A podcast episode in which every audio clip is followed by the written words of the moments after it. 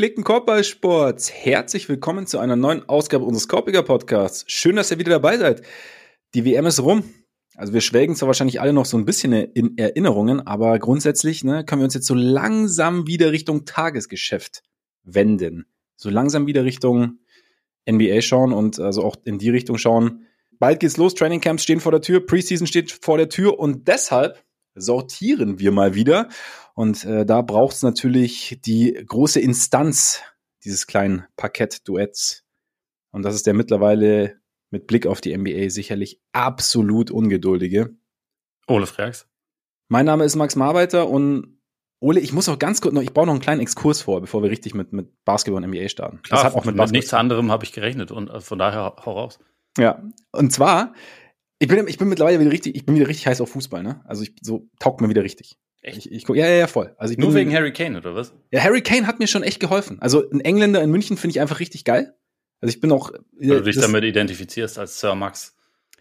Genau. Ja, okay. so, ist, so ist das. Sir, Sir Harry und Sir Max, das ist in einer Stadt, das passt eigentlich ganz gut. Und ich bin, es, es taugt mir wieder richtig, aber ich finde es so krass, auch so in, im Kontrast zur, ähm, zur WM jetzt, diese Berichterstattung. So, äh, ich habe manchmal so den Eindruck, so wie, wie, wie negativ und kritikbehaftet das alles ist, so rund um die Spiele, so, weißt du? So wie, mhm. wie permanent nach Geschichten gesucht wird, ähm, die, wie man irgendwie kritisieren kann. Und da, deswegen wollte ich eigentlich, es ist nur so ein halber Exkurs, weil es ist mir nur so im Kontrast so, so, so klar geworden. Deswegen will ich nochmal irgendwie Props an das Magenta-Team raushauen, weil die das eigentlich geschafft haben, während dieses Turniers also auch im Fall, gut, ich meine, wir hatten sehr viele gute Phasen, muss man natürlich sagen, so als ähm, deutsche Basketballnation. War, ja. Aber selbst zum Beispiel, selbst in der Phase oder diese, dieses kleine Tête-à-Tête zwischen Thais und Schröder und Herbert, selbst da haben sie es irgendwie geschafft, so ähm, zu versuchen zu verstehen, was da gerade los ist und so dann ist nicht, also nicht so zu tun, als sei es nichts, aber es auch nicht überzudramatisieren. Sie hatten unterschiedliche Stimmen, Günther, die anderen Experten, die Kommentatoren und haben es dann irgendwie, haben es selbst da geschafft, jetzt nicht irgendwie so ein Riesending draus machen, so Riesendrama und so, uh, und es ist alles vorbei oder dann eben nach Schröders schwächerem Spiel gegen, gegen Lettland dann irgendwie so, sondern es war eher so ein, ja, wir begleiten es und wir schauen auch so, warum es so ist und mir fehlt es im Fußball total, dieses auch mal zu versuchen, zu verstehen, weshalb Trainer A Entscheidung B trifft oder weshalb der Spieler oder wie, wie das ist, sondern es ist immer nur so ein, ah, nein, das sehe ich anders, das ist blöd. Und das, deswegen halt eigentlich, wie gesagt, das ist natürlich eine nicht ganz versteckte Kritik an der Fußballberichterstattung. aber so subtil hast du die jetzt äh, ne, so, so, so, so durch, durch die Blume. Nein, aber es ist vor allem, ja. naja, vor allem muss ich echt nochmal, fällt es mir dann auch echt auf, wie cool diese Übertragungen bei der WM waren und wie, wie cool diese WM begleitet wurde. Ja, ja, absolut. Äh, kann ich nur unterschreiben. Wegen äh, Fußball kann ich es nicht so gut unterschreiben, weil ich es tatsächlich einfach nicht mehr so viel konsumiere. Und ich glaube auch, wenn, wenn über meinen kleinen sympathischen Heimatverein gesprochen wird, ist es halt auch tatsächlich deutlich weniger Barcelona. Fokus und Brennglas drauf als jetzt beim Gut. DFB oder bei Bayern, was du dir dann anguckst, da wird natürlich anders drüber gesprochen, weil da halt auch anders äh, andere Erwartungen mit behaftet sind und so. Das ist dann natürlich alles noch ein bisschen anderer Move. Aber ich, äh, wie gesagt, ich bin da, bin da nicht mehr so drin. Ne? Was, weil was bei mir halt so das Ding ist, ich denke mir so alle, also auch wir, die uns dann quasi auch beruflich damals ich, du immer noch mit, mit Sport beschäftigt haben insgesamt. Ich meine, wir haben ja irgendwann mal angefangen, weil, weil wir den Sport cool fanden, weil uns der Sport halt so Spaß gemacht hat und Freude gemacht hat oder immer noch Spaß macht. Und ich finde halt, ich würde mich halt manchmal freuen, wenn es halt noch viel mehr transportiert würde. Also so dieses, dieses, das Schöne am Sport und diese Freude am Sport, weil es halt ja auch möglich ist. Das heißt nicht, natürlich gar nicht, dass du nicht, nicht kritisierst oder nicht analysierst. Das wäre natürlich wieder das andere Extrem, aber einfach ein bisschen, bisschen mehr Späßchen dabei. Ich meine, es ist, es ist Sport. Es ist ja nicht Politik oder so. Ja, ja, ja. Also äh, ich meine, es gibt zwar natürlich auch ziemlich viele Anknüpfungspunkte mit, ja, mit, ja, mit natürlich. Politik, Mittlerweile ist es, aber in ne? Wirklichkeit ja. ist es äh, äh, in erster Linie auf, auf, auf dem Platz geht es nicht ja. um äh, Leben und Tod, sondern eigentlich in der Regel um ein ganz, äh, ganz cooles Spiel, das Spaß machen kann. Nicht immer macht. Nicht immer macht, aber oft schon. Schon oft. Also ich merke es auch immer wieder, das macht, das macht Spaß. Das ist schön.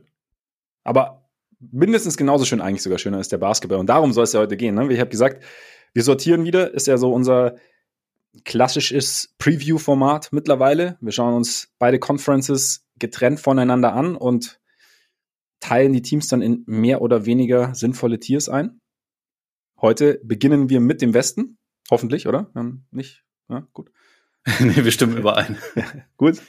Wir haben uns abgesprochen, natürlich. Und nächste Woche folgt dann der Osten. Also bleibt da mal dran, wenn ihr Lust habt. Genau, und heute schauen wir uns mal an, was Wemby und Steph und LeBron und die ganzen Kollegen und die, unsere Freundin Phoenix, wie wir die so einschätzen. Und bevor wir kommen, natürlich, bevor wir dazu kommen, noch ganz kurz der Blick auf Patreon, denn unter patreon.com slash Korbjäger Podcast und Korbjäger mit, auch am späten ah, Abend. Ja, richtig. Könnt ihr uns mit monatlichen Beiträgen unterstützen. Vielen Dank an alle, die das schon tun. Und dafür gibt's jetzt dann auch wieder extra Content. Äh, so Urlaubsphase hatten wir was, dann war ein bisschen Pause mit der WM und jetzt, ne, neue Saison, neue Geschichten. Also wenn ihr Lust habt, schaut da sehr gerne mal rein. Und damit direkt rein ins Sortieren. Ich meine, wir haben 15 Teams vor uns, wir haben eine Conference vor uns, die Sprich, wie oft meinst du, werden wir in amerikanischen Preview-Podcasts das Wort äh, Juggernaut und äh, Bloodbath hören? ähm, ich weiß gar nicht, ob man Juggernaut so oft hören muss, weil, also, ich, ich finde, es ist eher so die, die Tiefe in der Conference finde ich, find ich völlig gestört. Deswegen Bloodbath passt, in, passt meiner Meinung nach besser, weil fast alle Teams irgendwie was reißen wollen. Ich finde so die richtig krassen Überteams, wo man denkt, eigentlich haben die keine Schwächen. Also so die Juggernauts, die sehe ich tatsächlich gar nicht so wahnsinnig viel. Die sind nur am Süd, an der Südwestspitze des Lake Michigan. Weil ich habe also Chicago war mal in der Western Su Conference. Subtle, Subtle Tuesday ist es bei mir heute. Subtle ja. Tuesday ist es heute ja, bei mir. Ja, ja. Gut, dann rein. Komm rein einfach, bevor wir. Sa dann sattel die Pferde. Ich sattel mal die Pferde. Ich habe ich hab drei, Tier, drei Teams im untersten Tier bei mir. Habe ich gruppiert okay. und ich habe es mal so genannt, mal sehen, was wir da haben. Das sind äh, die Spurs, die Blazers und die Rockets und das hat da hat jedes Team hat da noch eigene Voraussetzungen. Aber ich glaube, so die, für mich die Überschrift ist, das sind drei Teams, die sehr hoch draften durften. Also wir haben den First Pick mit Wemby in San Antonio, wir haben ähm, Scott Henderson bei den Blazers und wir haben äh, Armin Thompson bei den Rockets.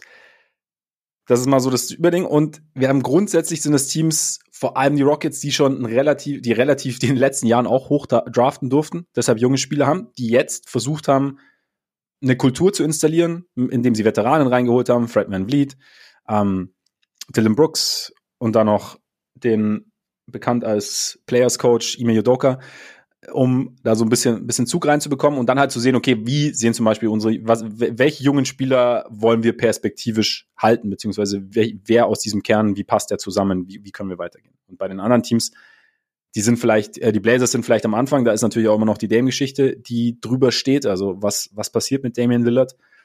Reichen Nikola Jovic's Performance bei der WM, um die Blazers endlich davon zu überzeugen, dass man eigentlich auch ein Eins wobei gehaltstechnisch ist es schwierig, aber so einen Deal einfädeln könnte. Und in San Antonio,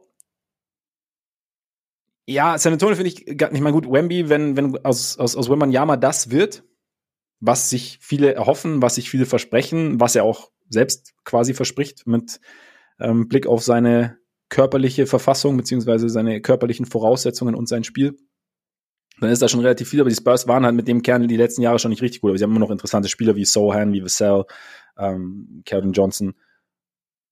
Und deshalb sind das so die Teams, okay, die sich einfach noch, da, bei denen ist Talent vorhanden, aber sie müssen sich noch ordnen. Und vielleicht stehen die, wenn, wie, wie würdest du, sind die drei bei dir auch in einem Tier oder hast du schon so ein bisschen, da schon ein bisschen ähm, anders untergliedert oder siehst du da jemanden schon ein bisschen weiter und jemanden noch ein bisschen zurück? Also, das, das wäre jetzt tatsächlich meine erste Frage dazu gewesen. Äh, es, es sind zwei große Fragen. Die erste, meinst du, die Rockets sehen sich als ein Team, das sich erst noch äh, sortieren muss und das Zeit hat? Oder denken die, also jetzt mal ganz abgesehen davon, was du davon hältst äh, oder, oder wie du sie einschätzt, aber meinst, meinst du, sie glauben, sie sind halt quasi noch an in, in diesem Tier oder eher, ne, wir sind, wir sind jetzt bereit? Weil die Offseason war schon, also wahrscheinlich so mit die aggressivste, jetzt abgesehen von Phoenix vielleicht, ne? Also mit ja. dem, mit dem Deal. Die, die haben ja äh, schon sehr, sehr viel Geld in die Hand genommen, haben auch keine Spieler geholt, die jetzt die klassischen Talente sind, sondern eher das Gegenteil, sondern eher halt Veteranen sind und auch gleichzeitig aber nicht unbedingt Spieler sind, die sich jetzt auf die Bank setzen, sondern die ja auch spielen sollen.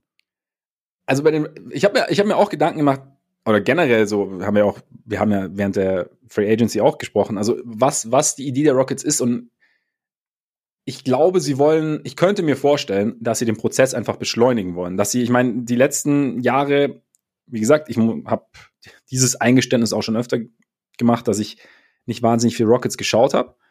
Was ich mitbekommen habe zu den Rockets ist, dass es halt einfach relativ chaotisch war, dass man da, dass halt, sie hatten mit relativ, sie hatten Gunner mit ähm, Porter, mit äh, Green und Porter sollten wir an dieser Stelle vielleicht einmal ganz kurz abhandeln, dass der richtig hoffentlich keine Rolle mehr spielt und dass es ein bisschen albern ist zu lesen, dass sie ihn traden, traden wollen, weil ja. entlassen wäre der Move. Entlassen wäre der Move und genau und dann erstmal Geschichte aufarbeiten und dann schauen, was dann draus wird. Ja. Genau. Ähm, aber dass es halt alles relativ chaotisch abgelaufen ist, dass, dass die Disziplin gefehlt hat, dass man nicht wusste, wer, wer passt zusammen und dass jetzt halt so dieses das ist auch keine Raketenformel, die ich damit äh, erfinde, aber dass sie halt Veteranen reinholen wollen, wie, also ich glaube, wenn Vliet ist schon jemand, der, der eine Kultur vorgeben und vorleben kann, vor allem auch, weil ich glaube, dass er halt A, sehr, sehr hart arbeitet, auch wie er in die Liga gekommen ist, wie er selber spielt, wie er sich auch gibt, glaube ich, ist es jemand, ähm, der junge Spieler sowohl verbal als auch in seinen Aktionen anleiten kann. Sie haben Jeff Green reingeholt, sie haben ähm, ich selber, ich bin mir jetzt nicht ganz sicher, ob ich Dylan Brooks als Culture Setter reinholen würde. Ich weiß es nicht. Zumindest was ich gesehen. Er hat seinen Wurf repariert und äh, ist jetzt Perimeter Star. Ja, ja. Beim, bei äh, bei der WM alle gesehen. Ja, ich bin sehr gespannt, ob sich das auch, ob, ob Fieber Dylan auch äh, auf NBA-Parkett auf, auf, äh, aufschlägt. Nein, aber ich habe schon so den Eindruck, dass sie halt jetzt, dass sie wissen, was sie an Talent haben. Ich meine, Schengen kommt ja auch noch dazu und äh, Amen Thompson dann, der ja auch als ja von vielen Experten sehr positiv gesehen wird, gerade aufgrund seiner, seiner Passing-Playmaking-Fähigkeiten in Verbindung mit seinem, mit seinem Körper. Und dass sie aber diesen, dass sie diesen Prozess beschleunigen wollen und halt damit eben diese, diese, diese Veteran Presence da haben wollen, damit die Jungen halt ein Gerüst haben. Dazu passt auch die Verpflichtung von Judoka in meinen Augen, weil es halt auch ein Coach ist, der jetzt nicht die ganz lange Leine lässt, glaube ich. Und deshalb, sie sehen sich ich weiß nicht, ob sie sich sehen. Ich glaube, sie wollen aus dem Tier raus. Schnellstmöglich. So kann ich es mir vielleicht. Ja. So, so würde ich es vielleicht sagen. Ich glaube auch, dass das trifft es ganz gut. Also die, die Realität in der Conference ist halt einfach so, dass es aufgrund der Qualität bei anderen Teams relativ schwer wird, so diesen nächsten Schritt in Richtung. Du kommst relativ schnell zu Playoff-Contendern eigentlich, ne? Obwohl ja, sagst, genau. Die müssen es eigentlich in die Playoffs, aber es wird eng. Genau, es gibt halt einfach so viele Teams, dass es schwer wird, da so viele zu überholen. Aber ich glaube schon, also sie haben letzte Saison 22 Siege geholt ich glaube schon, dass sie denken, dass da mindestens, mindestens zehn mehr bei rumspringen sollten. Und ich, ich denke schon auch, dass die Qualität das auch hergeben könnte. Also ich, ich bin mal gespannt, wie sie das alles so zusammenpuzzeln und auch wie die Rollen verteilt werden. Ich hoffe nicht, dass es jetzt komplett zulasten der jungen Spieler geht. Also Thompson muss meiner Meinung nach schon ordentlich Minuten sehen und auch ein Green sollte, sollte ordentlich Minuten sehen. Die sollten jetzt nicht begraben werden hinter irgendwelchen äh, Veteranen, aber naja, vielleicht, vielleicht tut's irgendwie dieser, dieser Gruppe auch gut, da dann halt so, so ein Hard-Ass einfach zu haben wie Judoka, der halt schon da dann auch irgendwie klare Forderungen stellt. Einfach damit, wie du gesagt hast, dass es halt nicht mehr so ein, so ein albernes Geballer dann teilweise ist, ja. sondern halt ein bisschen, bisschen mehr mit Struktur nach vorne geht. Aber also ich hatte die Rockets auch in diesem Tier drin. Ich habe auch noch ein viertes Team da drin, wo ich einfach nicht glaube, dass es am Ende für, für die Play-in-Plätze reicht.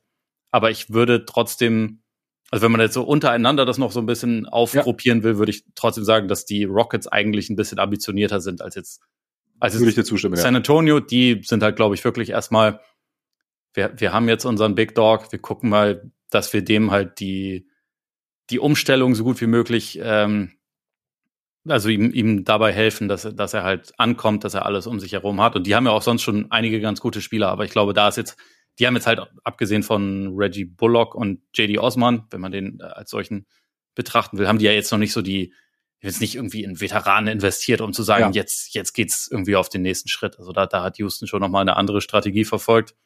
Gut, die Blazers haben Geld investiert in Veteranen, also in Jeremy Grant zum Beispiel haben wir unfassbar viel Geld investiert, ja. aber ähm, fünf Jahre 60, 160 Millionen, ne? Ja, ja, genau. Ähm, ha, naja. Hast du auch Wochen später immer noch leichte Fragezeichen bezüglich dieses Deals oder wie, wie bist ja, du? Ja, also so? gerade mit dem, mit dem Timing, weil, also eigentlich, es kann sie zu dem Zeitpunkt nicht mehr überrascht haben, dass, äh, oder, also sie müssen das zu dem Zeitpunkt eigentlich gewusst ja. haben, dass Lillard andere Pläne hat und dann verstehe ich es einfach nicht. Aber ja. ähm, wer weiß. Ich meine, also Jeremy Grant mit dem Vertrag kannst du wahrscheinlich ja im Zweifel auch wieder traden. Aber ich weiß halt im Moment nicht so genau, wie sich die Blazers das vorstellen, zumal sie halt einfach nur einen riesigen Move eigentlich zu tätigen haben. Ich weiß auch nicht, wie das jetzt ist, wenn halt, wenn es halt keinen Lillard-Trade gibt, bis die Saison losgeht, ob er dann erstmal als Spieler eingeplant ist oder halt nicht. So, das, das wird sich ja alles irgendwie noch zeigen. Deswegen ist es schwer, sie einzusortieren, aber eigentlich, für, was meine Erwartung für die Saison angeht, und ich meine, selbst mit Dame waren sie über die letzten Jahre nicht gut, muss man sagen. Ähm, deswegen würde ich sie halt auf jeden Fall auch äh, in diesem Tier außerhalb der Playoffs und außerhalb des Play-ins sehen. Und eigentlich können die sich Zeit lassen. Eigentlich können die erstmal ihre jungen Guards machen lassen und dann ja. schauen wir mal, was passiert. Und dann das wäre die vorhin versprochene zweite große Frage. Warum eigentlich nicht die Jazz da mit drin? Sind die so viel besser? Nee, ich hab, und, und die Jazz, ich habe die Jazz in einem eigenen Tier. Und äh, ich habe Yes, das Tier, die Jazz. Die Jazz, nein, ich habe es äh, so musikalisch angelehnt. Ich habe es äh, Diller Time genannt. Ich äh, habe mit Freunden das Buch Diller Time von äh, Dan Charnas gelesen über Jay Diller, der ja auch sein eigenes, seine eigene Time sozusagen, seinen eigenen Rhythmus hatte der so ein bisschen anders klang. Und die Jazz, die passen für mich nicht in diese Conference quasi, weil ich, weil ich sie noch nicht, weil ich sie weiter sehe als die anderen, so ein bisschen. Also auch nach der letzten Saison, auch weil sie mit, mit Lowry, jetzt auch mit John Collins, ähm, Spieler haben, die auch schon ein bisschen weiter sind, einfach. Ähm, oder generell jetzt nicht unbedingt nur das ganze Team, und Jordan Clarks haben sie ja verlängert, ähm, das ganze Team um, um eigen, eigens gedraftete Rookies aufbauen, sondern weil sie irgendwie, ja, durch Trades etc. Ihr, ihr Team zusammengestellt haben, größtenteils. Sie haben natürlich auch, auch junge Spieler, äh, wie Agbaji zum Beispiel. Aber trotzdem, ich sehe sie, was die Ambitionen angeht. Ich glaube nicht, dass, dass die Ambitionen groß in Richtung, zwingend in Richtung Playoffs gehen oder Play-In gehen. Ich glaube, sie sind schon auch okay, wenn es jetzt, wenn es ein hoher Draft-Pick wird. Ähm, aber deshalb, wie gesagt, ich sehe sie irgendwie so spielerisch schon ein bisschen weiter, weil sie halt auch schon Spieler haben, die einfach länger in der Liga sind, die mehr Erfahrung haben, die auch dir dann wahrscheinlich, so sehe ich es zumindest, oder so könnte ich es mir vorstellen, einen höheren Floor geben. Und sie sind aber auch nicht so, in meinen Augen jetzt nicht gut genug, um dann, weiß ich nicht, die Minnesotas, OKCs dieser Liga dann wirklich zu gefährden. Deshalb habe ich sie so in ihrem eigenen Zwischentier, wie sie, während sie zu ihrem eigenen Beat tanzen. Ja, okay, fair. Dann, also die, die Argumentation verstehe ich. ich. Ich glaube, das ist halt auch da dann irgendwie so ein Ding, ähm, wo ich das Gefühl habe, die Ambitionen spielen da dann schon auch eine Rolle dabei, warum es halt, äh, warum ich halt mir auch eigentlich nicht vorstellen kann, dass es da Richtung Richtung Play-in oder so geht. Also ja. ich, ich, denke auch, dass sie eher tendenziell ein bisschen schlechter sein werden als letztes Jahr, einfach weil jetzt noch mal, es sind ja noch mal neue Rookies dabei, also drei an der Zahl und ja. ich, ich denke, dass gerade Keontae George auch spielen sollte, also weil die ähm, so, so keiner von deren Backcourt-Spielern, so von den etablierten, ist jetzt für mich so die, die langfristige Lösung, glaube ich. Also Colin Sexton könnte das vielleicht noch am ehesten werden, aber der ist halt auch so klein und äh, bei was manche Sachen angeht, halt einfach so ein bisschen, bisschen angreifbar, dass ich halt da mir nicht so sicher bin. Und also Clarkson hat eine gute Saison gespielt. Es ist auch ein vernünftiger NBA-Spieler. Chris Dunn war da letzte Saison auch nicht schlecht, aber keiner von denen ist jetzt für mich so der Typ, wo ich denke, ja. auf den kannst du es eigentlich dann jahrelang aufbauen. Und Keontae George hat, finde ich, in der Summer League und also College gucke ich jetzt nicht so viel, aber also zumindest nach dem, was man so mitkriegt, halt in Sachen Playmaking schon Ansätze gezeigt, auch so als äh, Pick-and-Roll-Playmaker, dass er vielleicht so ein Spieler werden kann. Und wenn man dann aber sagen würde, okay, dann, dann spielst du jetzt auch, was meiner Meinung nach auf Dauer richtig wäre, dann heißt das erstmal wahrscheinlich, dass du eher einen Schritt zurück machst. Ähm, weil mhm. es halt, also mhm. junge Guards sind ja normalerweise jetzt nicht so, dass die reinkommen und dir sofort irgendwie dabei helfen, Winning Basketball zu spielen. Und ich könnte mir halt bei den Jazz auch ein bisschen vorstellen, dass es so ein bisschen ist wie in der letzten Saison, wo halt zum Start spielen halt mehr die Veteranen insgesamt und es sieht eigentlich auch relativ gut aus. Und wenn Richtung Trade Deadline was geht, dann sind aber auch einige der Veteranen halt vielleicht einfach wieder weg und dann lässt man ein bisschen mehr die, die jungen Spieler ran. Sie haben da mittlerweile ja schon irgendwie auch so eine Kollektion an Leuten. Ja. Also es ist ja, jetzt mag er ähm, da ein bisschen außen vor, aber du kannst halt, äh, im Prinzip können die jetzt mittlerweile schon auch eine Starting Five mit jungen Spielern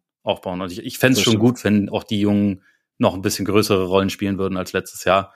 Sie haben einen Top Ten geschützten Pick, den sie sonst halt an äh, OKC abgeben müssen. Das könnte auch noch mal eine Rolle dabei spielen, warum man sagt, okay, hinten raus ziehen wir vielleicht den einen oder anderen noch aus dem Verkehr und nehmen den Pick nochmal mit und schauen dann, dass wir nächstes Jahr irgendwie angreifen. Ich glaube, das ist halt so ein Übergangsjahr.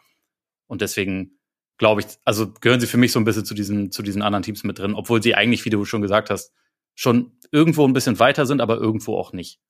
Und, ja, äh, ja, es stimmt. Sie haben, ja, ja, auf jeden Fall. Wenn du sagst, wenn du es auf die das Wenn ist so ein bisschen ein alles kann, nix muss. -Team. Genau, ja, genau, genau. Und damit auch wieder, also, ja, es ist halt irgendwie so, ja, ja. ja, genau. Es ist so, so ein eigenes Ding und es kann, also es kann eigentlich nicht in beide Richtungen gehen, weil ich nicht glaube, dass es wahnsinnig weit nach oben geht. Aber genau, es kann halt, sie können etwas besser sein, je nachdem, was dann, was am Laufe der Saison passiert. Ich meine, ich bin auch gespannt, wie, wie Lauri jetzt nächste Saison auftritt. Also, ob er die Saison bestätigen kann, die er gespielt hat, oder ob es noch mal so ein bisschen noch doch noch mal ein bisschen rückwärts geht, ist auch ist auch nicht gesagt, was was da kommt. Also von daher deswegen aber wie gesagt, deswegen habe ich sie rausgenommen. Ich kann auf jeden Fall deine Argumentation mit den jungen Spielern gerade, wenn du sagst auf auf Playmaker, dass du da mit, dass du George spielen lässt und dass du halt einen Jüngeren reinnimmst, dass dann da natürlich auf die die Fehlerquote steigt damit und damit halt auch die Siegquote wahrscheinlich eher eher zurückgeht und der Top 10 geschützte Pick. Also, ja.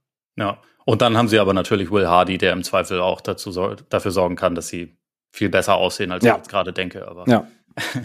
mal schauen. Dann, dann äh, tradet Danny Ainge all seine Spieler weg. Oder ähm, sein Coach. das, das glaube ich nicht. Ähm, dann wird's finde ich, ganz schön kompliziert. Also, äh, ich kann dir mal sagen, wie, mein, wie meine Tiers ab jetzt heißen. Mhm. Ich habe äh, Depri-Wundertüten, Playoff-Teams und Herausforderer. Ähm, das sind so die nächsten und also mhm. wo die, wo ich die Depri-Wundertüten einsortiere, weiß ich. Also, um ehrlich zu sein, die haben zumindest nach meinem Gefühl, ein, also für mich ein höheres Ceiling als die Playoff-Teams, die ich hier jetzt habe, aber trotzdem, weil sie mich deprimieren, habe ich mhm. die jetzt in, in meiner auf meinem Dokument hinter die anderen gestellt. Ich weiß nicht, ob das Sinn ergibt, aber ich sag dir jetzt einfach mal, welche drei Teams mhm. ich meine und dann können wir uns ich gegenseitig über sie aus. Eine leise Vorahnung. Ja. Also es sind die Flippers, die eigentlich ah. ja auch nichts gemacht haben in der, in der Offseason. Ja. Also sie haben Eric Gordon nicht mehr, dafür haben sie jetzt Kenyon Martin Jr., aber ansonsten ist es im Wesentlichen das gleiche Team, was mhm. vielleicht gesund ist, aber wahrscheinlich nicht. Also das ist meine kurze Abhandlung zu den Clippers. Ähm, wenn sie gesund sind, dann könnten die natürlich auch Meister werden, aber daran glauben ist halt, weiß nicht, kann, kann man es auch auf, äh, an, an den Osterhasen glauben. Hättest, hättest du vor sechs Jahren gedacht, dass Deutschland 2023 Basketball-Weltmeister wird. Selbstverständlich, deswegen okay. habe ich das Buch damals geschrieben. Ach so, okay, ah, verstehe. Das war immer der Hintergedanke. Ach so. Na, ne? okay. Das war, das war der späte Payoff. Ja. Ist so. ähm, die Pelicans, die eigentlich auch nicht wirklich viel verändert haben. Also sie haben halt Jordan Hawkins äh, gedraftet, sie haben Cody Zeller geholt.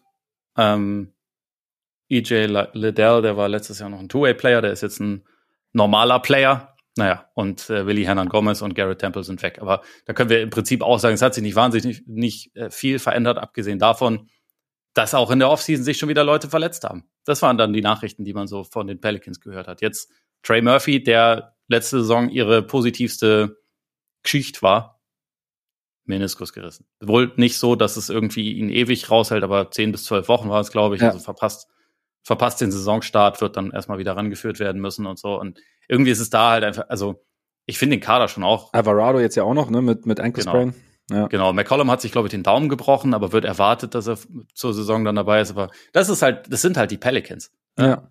Da auch, also wenn man sich den Kader einfach nur anguckt, da ist schon wirklich viel Qualität vorhanden. Die sind unfassbar tief, auch gerade so auf den Flügelpositionen. Da kommen echt viele gute junge Spieler nach, wo man echt bei einem normalen Team müsste man sich fragen, uh, finden die überhaupt Minuten für jetzt Hawkins, für Dyson Daniels und hier sind es aber die Pelicans, die haben ja so viele Ausfälle, dass die, dass die die jungen Spieler brauchen werden. Ne? Also ja. dafür ist es vielleicht gut, aber die Vorstellung, dass die alle mal zusammen spielen, ist halt ein bisschen, ja, haarig, knifflig. Und deswegen habe ich, also gehören die für mich auch zu diesen Wundertüten dazu und ich würde sie aber unter den Wundertüten wahrscheinlich sogar noch als das sehen, was am ehesten gar nicht erst das Play-In erreicht. Ähm, was ist denn mit Zion eigentlich? Ja, genau. Das ist ja eigentlich, also, das ist ja das größte Ding. Also. Ja, klar, aber. Also, keine Ahnung. Meine, als, als der noch Basketball gespielt hat, waren die ja ziemlich gut. Ja, ja. Da ging es also, ja Richtung, da ging es ja um Topseed teilweise. Die waren, sie waren, sie waren ja mal vorne. Eins, sie waren auf Platz 1, ja. Und haben äh, auch wirklich unfassbar dominant teilweise ja. offensiv ausgesehen mit ihm. Also, wenn du mir jetzt sagst, dass der 60 Spiele macht, dann Zion? Gibt's irgendwas? Also, naja, es gab in der Offseason ein paar Geschichten, die aber nichts mit Basketball zu tun nee, haben. Ich, ich meine jetzt rein sportlich. Also, ähm, ich, also um ehrlich zu sein, kann ich es dir nicht sagen, was da jetzt momentan die Ansage ist. Also bei ihm war auf dem letzten Depth Chart, das ich gesehen habe, war zwar auch ein rotes Kreuz daneben, aber ich glaube, das war noch aus, aus dem Grund, weil er halt letzte Saison mhm. dann nicht gespielt hat. Aber da stand auch, dass er erwartet wird, dass er zum Start der Saison dabei ist. Aber ob das dann passiert, ich meine, wir wissen ja auch, dass die Pelicans nicht transparent sind, was, was die Informationen zu den Verletzungen ihrer Spieler angeht. Also schon gar nicht zu, zu Zion, aber auch teilweise Brandon Ingram und so. Da waren ja wirklich schon oft auch Ausfallzeiten dann viel länger als das, was vorher kommuniziert wurde.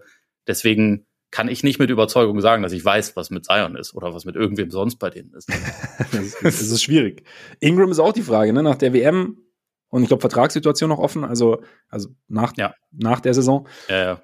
Ich meine, WM würde ich jetzt persönlich nicht zu hoch hängen, weil es ist Fieberbasketball, es ist nicht jeder dafür gemacht, Fieberbasketball zu spielen, gerade. Brandon Ingram zum Beispiel ist überhaupt nicht dafür gemacht. Gerade, genau. gerade, gerade wenn du auch die Vorbereitung, wenn du halt, keine Ahnung, ein paar Wochen drauf äh, Zeit hast, dich auf das Turnier vorzubereiten, dann mit neuem Team. So, deswegen würde ich jetzt nicht, würde ich jetzt nicht sagen, oh, Brandon Ingram kann ja doch nix. So, weil er hat es in der NBA auch schon oft genug gezeigt, dass er eigentlich relativ viel kann, auch in den Playoffs. Also von daher. Ist ein sehr guter Spieler, aber auch so ein bisschen frustrierend für mich irgendwie, weil weil der halt auch dann im Zweifel sich immer mal wieder verletzt und dann verletzt ist halt auch immer so ein Ding, ne? Also Sachen mit der mit der Konstanz, mit der Defense teilweise. Eigentlich hat er schon auch ein richtig geiles Skillset auf jeden Fall. Ich schaue ihm halt schon mega gern zu, wenn er wirklich, also wenn er wirklich so auf, auf dem Höhepunkt seines Schaffens ist, finde ich ihn schon immer ziemlich geil. Und das auch noch mit geschlossenen Augen, das finde ich halt immer am besten. ja, das ist nicht so einfach. Der der spirituelle Sohn von T-Mac, aber leider ja. nicht so gut wie Prime T-Mac natürlich. Prime T-Mac war auch geil. Ja, so gut waren ja. selten irgendwelche Leute. wie, wie Prime T-Mac meinst du? Ja, der war schon. Ja, der war schon echt richtig geil. Ja. ja. Ich, ich, sehe an deinem Blick, dass du kurz in Erinnerung schwelgst. Ja, ich war ganz, ich war ganz kurz weg, ja. ähm, Depri-Wundertüte Nummer drei oder hast du noch was zu den Pelikanen? Oder nee, sag, sag, ruhig Depri-Wundertüte Nummer drei. Mavs. Ja, echt? Ja. Okay, ja, ja. Wo hast, wieso, wo hast du die? Ich hab's, ich hatte mit, ich hätte nur mit einem anderen Team noch gerechnet. Ähm, Nee, die Mavs habe ich da auch. Mavs war ein, einer meiner äh, Fixsterne quasi in dem ich habe die Clip, ich hätte die Clippers nicht nicht drin, ich hätte noch ein anderes Team da gehabt. Kannst du ja sagen. Minnesota. Kein Geheimnis. Ich, oder ich dachte, dass du Minnesota, die Mavs und, und, und die Pelicans nennst. Ah, okay. Ja, nee, die Clippers, äh, also haben ein höheres Ceiling als Minnesota zum Beispiel, aber sie deprimieren mich auch mehr als Echt? Minnesota. Ja. Mich, mich deprimieren ganz wenig Teams mehr als Minnesota. das kann ich verstehen. Aber, also, also ich glaube, dass die ganz gut sein werden, tatsächlich. Könnte ich mir, könnte ich mir auch vorstellen. Ich habe ich hab das Tier ja auch ganz anders genannt, also von daher. Ne? Okay, jetzt, äh, ist ja auch wie, egal. Wie, wie machen wir jetzt weiter? Sprechen wir jetzt über die Mavs oder über wen sprechen wir jetzt? Dann sprechen wir über die Mavs. Okay. Du wolltest über die Mavs sprechen. Ich wollte nur den. Ne? Okay. Ja. Ja, also bei denen hat sich ja schon ein bisschen was verändert. Sie haben äh, Grant Williams geholt, sie haben Dante Exum geholt, sie haben Seth Curry zurückgeholt. Derek Jones Jr., sie haben nicht mehr Reggie Bullock und JaVale McGee. Im Prinzip haben sie eigentlich außer Maxi und Doncic und dem ewigen Dwight Powell quasi niemanden mehr aus der Rotation, die noch vor äh, etwas mehr als einem Jahr die Conference Finals erreicht hat. Also da hat sich schon, schon echt krass viel verändert natürlich. Ähm und irgendwie finde ich, also also die beiden Rookies muss man natürlich noch dazu nennen. Also äh, Olivier Maxins Prosper und Derek Lively the Second. Ähm, was auf jeden Fall nicht schadet, da ein bisschen junges Talent mit reinzubekommen, ja. weil da, damit waren sie jetzt nicht unbedingt gesegnet die letzten Jahre. Aber ähm, das, also irgendwie sollten die auf jeden Fall besser sein als im letzten Jahr. Gerade offensiv ist da natürlich schon auch eine sehr hohe Qualität sowieso durch Luca alleine gegeben und dadurch, dass Kyrie jetzt ein bisschen länger mit am Start ist, gehen wir mal von aus und nicht irgendwelche verrückten Ausflüge macht oder während der Saison getradet wird, was man aber nie ausschließen kann, ähm, ist da ja also auch schon eine überragend talentierte zweite Option natürlich verfügbar. Ich glaube auch der der Pickup von von Grant Williams war nicht schlecht, also vielleicht auch jetzt nicht der Home Run, als dass mhm. er teilweise dargestellt wurde, aber aber nicht schlecht. Ähm, ich habe noch Rashawn Holmes vergessen. Ja. Der wird äh, sicherlich auch noch irgendwie eine Rolle spielen. Ähm, aber irgendwie habe ich halt das Gefühl, der, der Kader ist insgesamt ein bisschen runder geworden, aber es sind, es sind jetzt auch nicht unbedingt die, die richtig krassen Verpflichtungen. Die sie, ja, runter, ja, ja. Ich bin immer rund, sorry, es ist ganz das billig, war, aber. Wie bei dir eben mit der Raketentheorie, als du über die Rockets geredet hast und ja. es nicht mal gemerkt hast, weißt du? Ja, man, das, das sind die besten. Manchmal fließt es einfach aus einem heraus. Ja, ja. ja. Naja, und irgendwie überzeugt es mich halt einfach nicht. Und da denke ich mir halt auch, wenn Doncic 20 Spiele verpasst, was passiert dann in der Zeit? Also die sind ja immer noch unfassbar abhängig von ihren beiden Stars und also Doncic ist ja schon verlässlich, auch wenn der gelegentlich mal ein Spiel aussitzt, aber also dadurch hast du natürlich schon naja, immer, also ein, ein Floor ist dadurch natürlich vorhanden, aber also auf Kyrie kann man sich halt überhaupt nicht verlassen und ich weiß nicht, wer noch Punkte kreiert, wenn nicht die beiden. Und ähm, naja, deswegen denke ich halt insgesamt immer noch, die Mavs sind auf jeden Fall nicht schlecht. Es kann auch gut sein, dass sie sich direkt für die Playoffs qualifizieren und dass das dann natürlich auch wegen den beiden ein unangenehmer Gegner sein wird, aber irgendwie, ja, weiß ich so, irgend, irgendwas gefällt mir einfach grundsätzlich nicht an ihnen. So, ich, ich denke, das Setup ist nicht wirklich gut genug, um jetzt den Schritt Richtung echter ernstzunehmender Contender zu machen. Gefällt der Luca Ball vielleicht einfach nicht?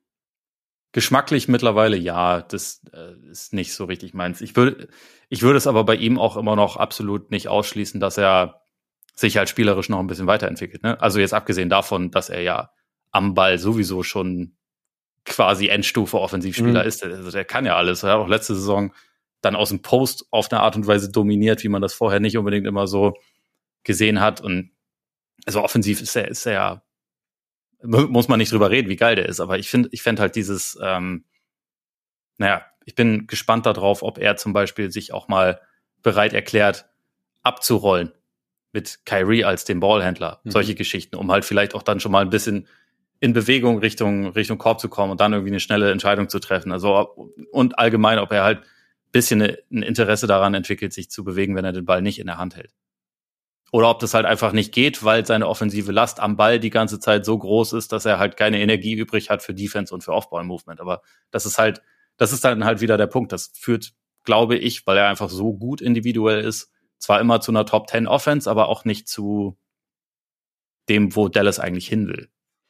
Ist, wie siehst du, keine Ahnung, diese, die Art und Weise, wie er sich bewegt. Wir sagen ja mal, Luca, Luca ist athletisch, weil Luca seinen Körper extrem gut bewegen kann, wenn er den Ball in der Hand hat. Ist, wie ist es, wenn er, wenn er sich um Blöcke bewegen muss? Also geht es da genauso gut? Kann er da genau, hat genauso gut kleine Finden auspacken oder ist es, ist es vielleicht für ihn gar nicht, weil er jetzt ja nicht den, den ganz großen Speed hat in dem Sinne, ist es vielleicht gar nicht so einfach oder weiß ich nicht, kann man das, kann man das überhaupt lernen? Ich meine, gut, man hat dann immer ganz schnell so Leute im Kopf, wie jetzt Andy Obst. Andy Obst, genau. Der, der bessere Clay Thompson quasi. Und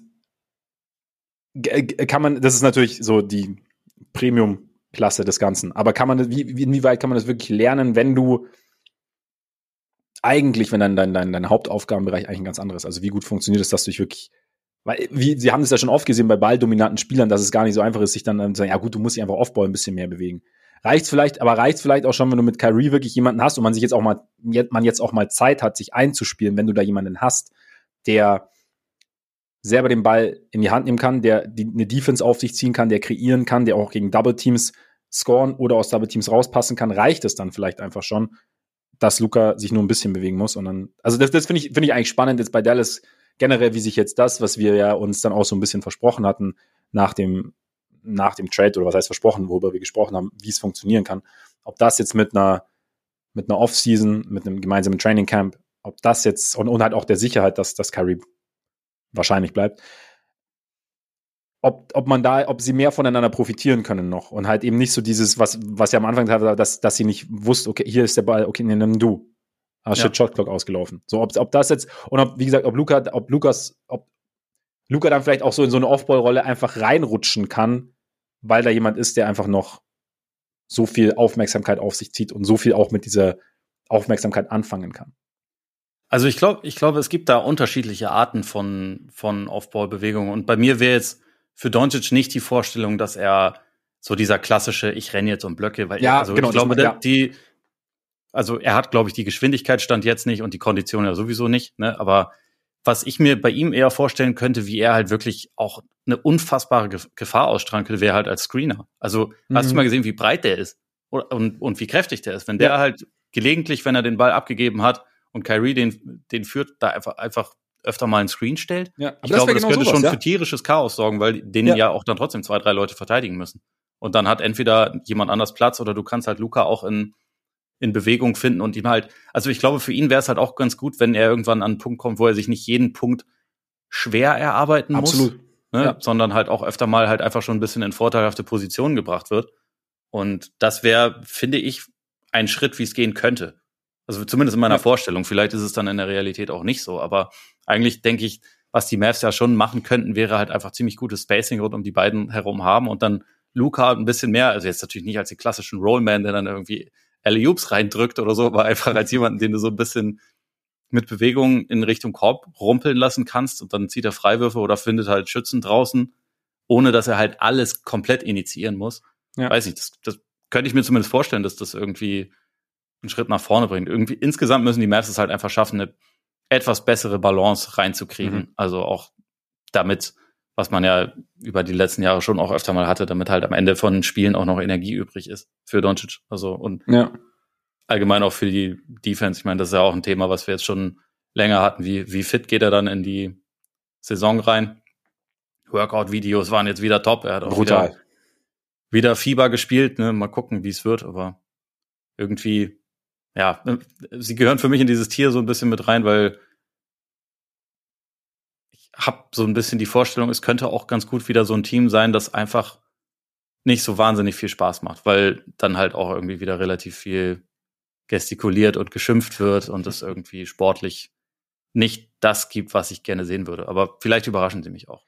Ja, aber ich meine, wenn, wenn genau sowas passiert, wie du, und, und das war auch was, das also in die Richtung hatte ich auch gedacht, einfach, dass man jetzt halt mal Dinge hat, oder Zeit hat, Dinge auszuprobieren und dann könnte es Spaß machen. Zum Beispiel, wenn man Luca mehr als Grüne einsetzt, wenn die, wenn die Offense mehr in Bewegung kommt insgesamt und dann halt Luca vielleicht auch ja, andere Dinge machen kann. Ich bin auch gespannt so ein bisschen auf Derrick Jones Jr. Ich meine, der ist natürlich noch Randnotiz, aber weil halt auch in Chicago halt so, so ein bisschen, ja, manchmal wie so ein hart ab Richtung Brett rollender Fünfer gespielt hat, aber halt ja. nur Sprungfedern in den Beinen hatte. So da bin ich gespannt, ob der halt, wie, welche Rolle er, also wie groß die Rolle wird und welche Rolle sie, also welche Rolle er dann einnimmt und, und, und ob er da halt auch eben so ein bisschen als Screener und dann halt Korb attackieren oder hart Richtung Ring abrollen, also wie das, wie das dann aussehen kann und so. Also es ist, ist, ist ein spannendes Thema. Irgendwie, irgendwie muss auch, also ich, es muss ja, ich habe dieses Tier ganz kurz, deswegen, warum ist es meine Argumentation? Ich habe es genannt, ich muss es singen, Play in is not enough. Kennst du noch? James Bond damals? Ja.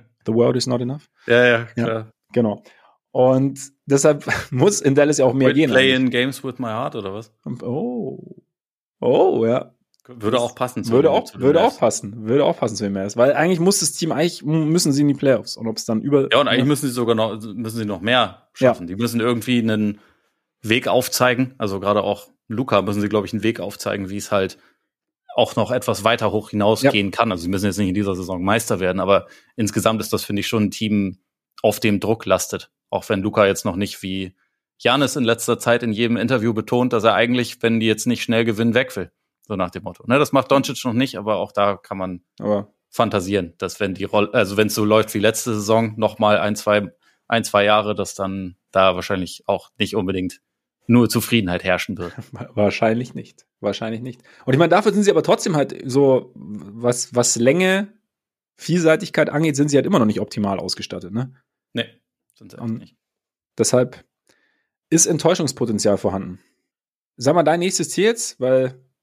Äh, da habe ich Playoff-Teams, wobei sich das auch auf, also einfach aufgrund der Menge an Teams erstreckt in eine Range, wo eventuell die Qualifikation über übers Play-In ja. sein muss. Also es kommen ja noch von mir, glaube ich, noch acht Teams, von daher weiß man Bescheid. Aber wer zählen ähm, kann. Ja, das wären das wären so die, wo ich denken würde, die haben stand jetzt die besten Karten für auch äh, gute Bilanzen in der Regular Season. Um aber also ohne, ohne dabei zu vergessen, die drei, über die ich gerade gesprochen habe, dass deren Ceiling das nicht geringer ist als das ja. von den Teams. Und da ist zum Beispiel Minnesota drin, um nochmal eine Brücke zu schlagen. So. Genau, da sind die Wölfe drin. OKC. Ähm, OKC ist da drin, wo, also, das ist für mich mit das spannendste Team von mhm. allen. Ähm, einfach aufgrund des Personals, aufgrund des Faktors Holmgren, auch äh, Micic, Cason Wallace, also und weil halt die die Protagonisten, die letztes Jahr schon ziemlich gut waren, halt auch alle noch unfassbar jung sind und noch Luft ja. nach oben haben. Alle. Also äh, ich bin da auch gespannt, wie gut das dann auf Dauer alles zusammenpasst. Denken mir da auch, da müsste der eine oder andere Spieler schon idealerweise auch noch werfen lernen. So, das wäre ganz cool. Aber sie haben ja auch Chip England und der soll denen das ja alles beibringen. Und äh, insgesamt ist da, finde ich, mittlerweile einfach unfassbar viel rohes Talent äh, mhm. vorhanden. Und deswegen ist das so ein Team, also wahrscheinlich ist es jetzt noch nicht an dem Punkt, aber ich würde es auch nicht völlig ausschließen, dass die am Ende irgendwie mit 50 Siegen dastehen. Weil das schon, es, es gefällt mir ziemlich gut, der Mix.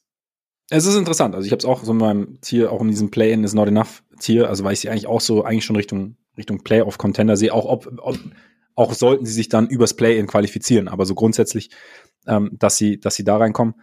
Und ja, also ich, ich finde es auch spannend. Ich finde auch gerade eben, dass jetzt Homegrown dabei ist, dass Micic dabei ist. Ähm, und ja, Shooting, Shooting wird interessant. Ich frage mich dann auch immer so ein bisschen, Giddy zum Beispiel, bei dem Shooting ja ein Thema ist, aber auch andere Spieler, wenn du, wie gut ist dann so eine WM? Also, weil einerseits klar, du hast, du hast Wettkampf, du das kann dich ja auch, also du, du, du bekommst Raps, du bekommst auch so eine gewisse, du bekommst neue Erfahrungen, du, du bist in neuen Situationen, in denen es um was geht.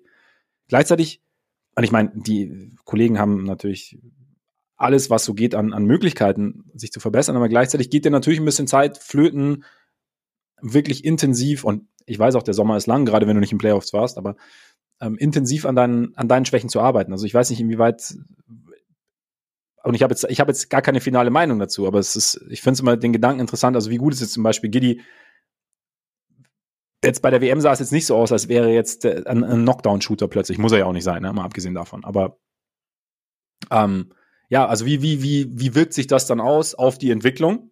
Oder vielleicht ist es auch einfach nur ein Zwischenschritt. Vielleicht nimmt er Dinge mit bei der WM, die er jetzt halt und kann deshalb nicht so an seinem Wurf arbeiten, beispielsweise, und dann im nächsten Jahr sieht es dann wieder anders aus. Aber da, ob man dann halt, ja, ob man, ob man vielleicht noch ein Jahr braucht oder so, keine Ahnung. Aber ich, ich tendiere, also ich finde es auch eine gute Frage und kann das dir auch nicht endgültig beantworten, aber also ich tendiere, glaube ich, dazu, dass eigentlich Sachen unter Wettkampfbedingungen machen müssen, immer gut ist. Also auch für, ja, für junge ja. Spieler. Also ich glaube deswegen, dass halt so beispielsweise so auch für Leute wie, wie Franz Wagner, für, ähm, für Giddy, gerade halt diese jungen Spieler. Franz Wagner hat halt auch keine Schwächen in seinem Spiel, weißt du? Ja, das stimmt. Das stimmt. Also, aber er kann an den Stärken noch weiter arbeiten. Ja, stimmt. Das, das macht ihn so ja. besonders. Ja.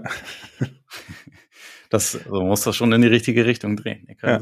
Aber ähm, ich glaube, dass das eigentlich ganz gut ist, zumal, also ist jetzt vielleicht auch mal was anderes, wenn du wie Banquero bei Team USA in eine Rolle gedrückt wirst, die du im Verein ja erstmal nicht spielen wirst. Aber also Giddy, die Australier haben ja schon ziemlich viel über ihn gemacht. Die haben ihn mhm. schon, also auch äh, viele Entscheidungen treffen lassen. Und ich glaube, dass das ihm schon auch dabei helfen kann, zum Beispiel, also was letzte Saison bei den, bei den Thunder zum Beispiel echt so war, dass die Minuten, die Shea ohne Giddy gespielt hat, waren überragend.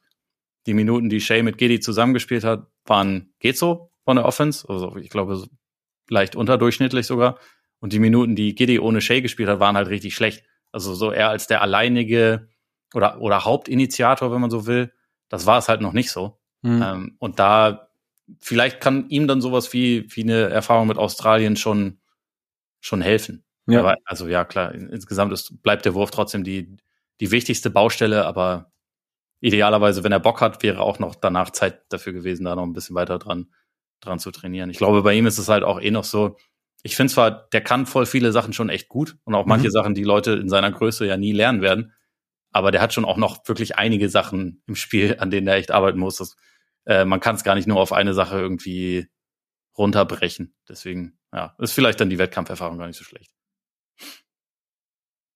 Kann, äh, kann gut sein. Es gibt ja so viele Aspekte, im Spiel ist ja nicht nur diese eine Schwäche, sondern es gibt so viele Möglichkeiten, sich dann zu verbessern. Und wie gesagt, wenn du dann, wenn du einfach andere Raps drin hast und, und andere Erfahrungen sammelst, kann das, kann das auf jeden Fall helfen, gerade diese Wettkampfhärte. Ähm, Minnesota. Was, was, macht man, was macht man aus diesen Wolves? Wie gesagt, für mich sind sie echt so, ein, so ein frustrierendes Team. Also ich bin mittlerweile großer Anthony Edwards-Fan, hat ja auch verlängert seinen Vertrag oder einen neuen Vertrag unterschrieben. Fünf Jahre, 205,9 Millionen Dollar. Könnten 260 werden. Wenn, Designated Player.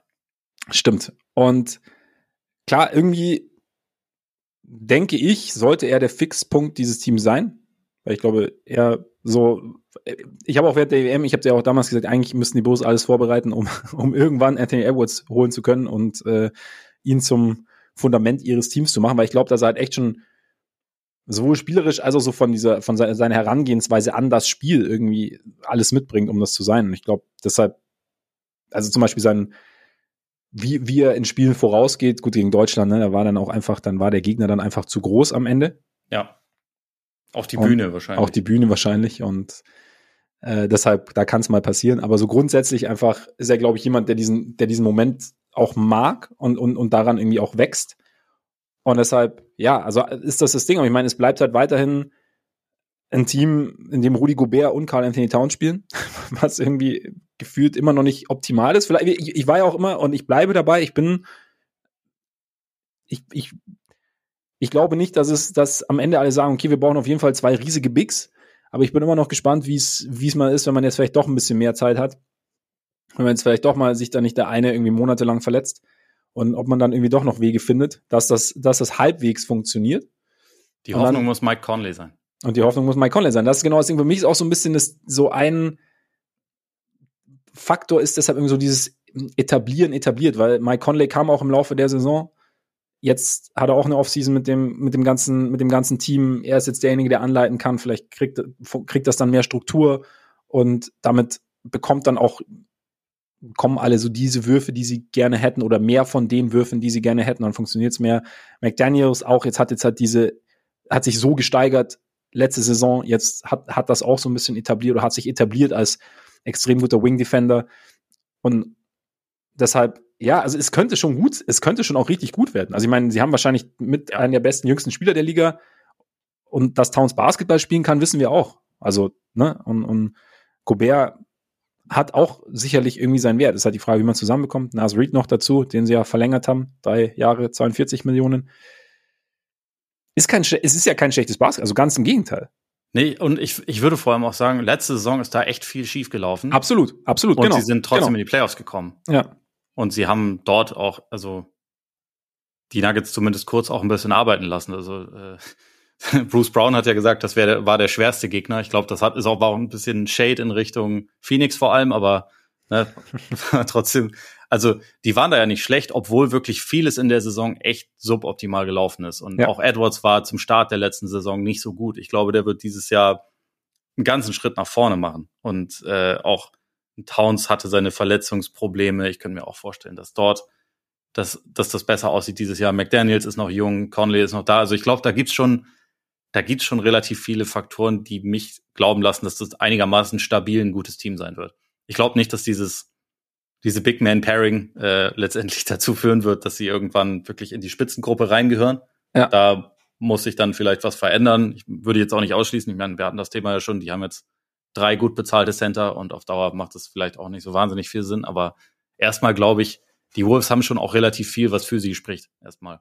Und vor allem haben sie Edwards, von dem ich mir halt gut vorstellen kann, dass der zu den Leuten gehören wird, die sich für so einen Designated Player Vertrag dann sogar qualifizieren werden, indem er halt ja. in den nächsten zwei Jahren All-NBA-Team erreicht ist. Das Potenzial sehe ich bei dem 100 Pro. Ich auch, also definitiv, wie gesagt. Also ich, ja, so, so würde ich es würde ich's auch unterschreiben. Also es ist für mich einfach, sie sind für mich zu gut, um in der Theorie nur das Play-In zu erreichen. Damit sollten sie nicht zufrieden sein. Ich glaube aber auch nicht, ich glaube auch, dass sie dann, selbst wenn es übers Play-In gehen sollte, sich für die Playoffs qualifizieren. Ja. Ja, ich, ich, ich glaube, sie schaffen das direkt. Aber mal gucken. Das, es sind viele Teams. Es sind viele Teams. Wir haben noch einige zu besprechen. Also. Ja, das stimmt. Wer, bist ähm, du fertig mit dem Tier dann bei dir oder komm, komm, nee, nee komm noch. Nee, äh, also ich habe da noch die Grizzlies drin stehen, wobei ich da aber überlege, ob ich die nicht eigentlich auch zu den Depri-Wundertüten zählen sollte. Aber so richtig, ja, irgendwie, das ist ja nach wie vor kein schlechtes Team, aber ein bisschen deprimieren sie mich auch. Okay, nee, ich, weißt du was, ich korrigiere das nachträglich, die kommen zu den Depri-Wundertypen. Okay. Es ist gut, weil sie sind bei mir im Team, aber was ist drin? Äh, im Tier, aber was ist drin? Verstehst Ja, ja, klar. Mit, wie, wie, wie ja, mit und da sind auch die Clippers drin bei mir. Ja, klar. Wir sind so, ne? ne? Aber wir einigen uns darauf, dass die Clippers eigentlich ein höheres Playoff-Ceiling haben als die Grizzlies. Ja. Gut. Dann, äh, dann haben wir das ja geklärt. Ähm, nee, also, also weiß nicht, die Grizzlies haben schon immer noch relativ viel Qualität. würde ich sagen. Also Morant sind 25 Spiele jetzt noch, ne? Die ich glaube 25, ja.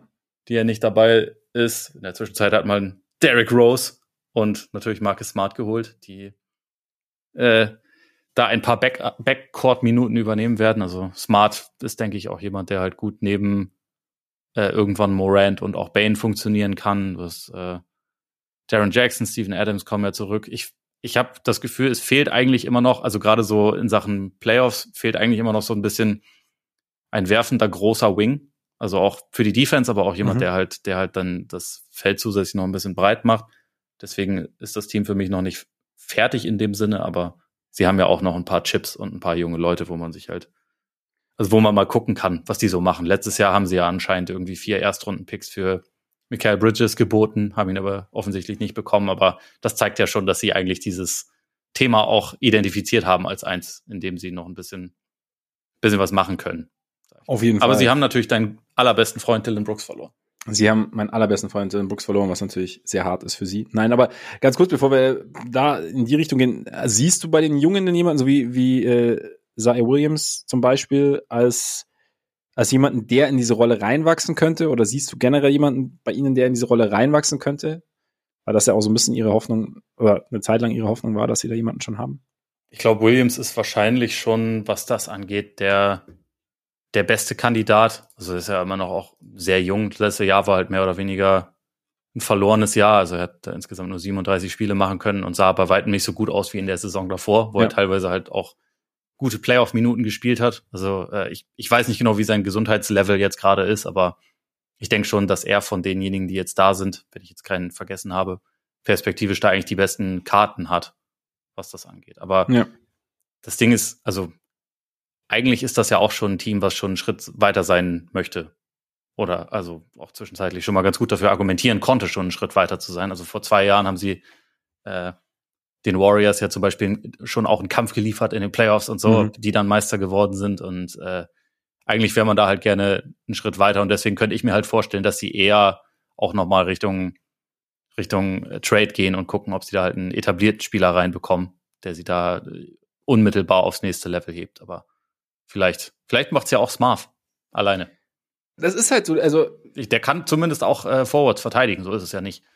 Ja, eben, und, und ich glaube, also ich finde schon auch ganz interessant, so weil da, Dinge vorgefallen sind, mit denen du jetzt nicht zwingend rechnest. So, wenn du eine Saisonvorschau machst zum Beispiel oder wenn du als, ja. als Team auch planst für, für deine Saison. Also deshalb, ja, also sie, wie du sagst, sie, sie waren eigentlich schon mal weiter gefühlt und jetzt muss man halt schauen und, und eben, Morant ist raus. Wie genau läuft das ab? Wie kommt Morant dann zurück? Also auch vom, vom Kopf her.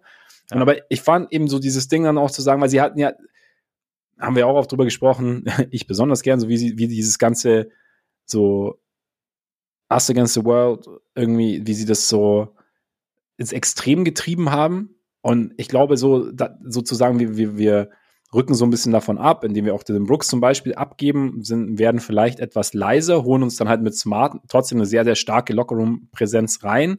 Ich glaube auch Derrick Rose ist als Veteran mittlerweile sehr, sehr angesehen und alles andere außen vor. Als Veteran im Lockerroom ist er, glaube ich, kann, kann er, kann er auch eine, eine, positive Präsenz haben. Also gerade auch, weil er so, so ein bisschen so ein Gegengewicht ist, so als eher oder als sehr ruhiger, introvertierter Zeitgenosse ja, ich glaube, die Hoffnung ja. muss auf jeden Fall sein, dass der einen guten, beruhigenden Einfluss ja. auch auf Morant hat. Auch ne? auf Morant hat, genau. Und ich glaube schon, dass, oder ich könnte mir vorstellen, dass das so ein bisschen im Hintergrund ist, äh, im Hinterkopf war bei dieser Verpflichtung oder vielleicht auch ein bisschen weiter vorne.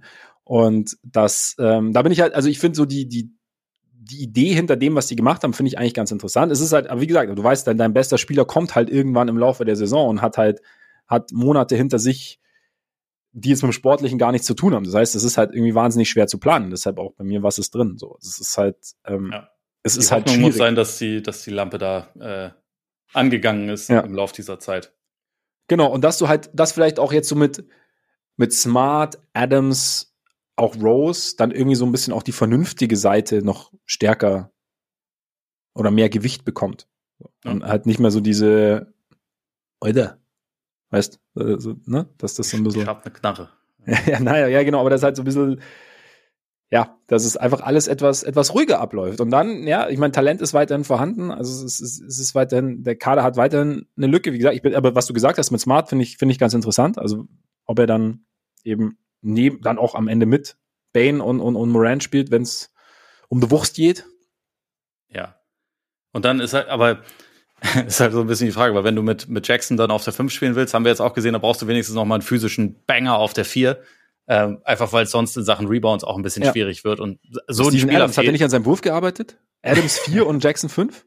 Ja, klar. Nee, also das, das macht dann ja wieder das, das, äh, das Spacing, da hast du dann einen richtig guten Shooter in, im Lineup und äh, Jackson und Smart, die auch Würfe nehmen, aber ne, also es ist, das ist haut halt in den Playoffs, glaube ich, nicht hin. Dünn. Deswegen sehr dünn.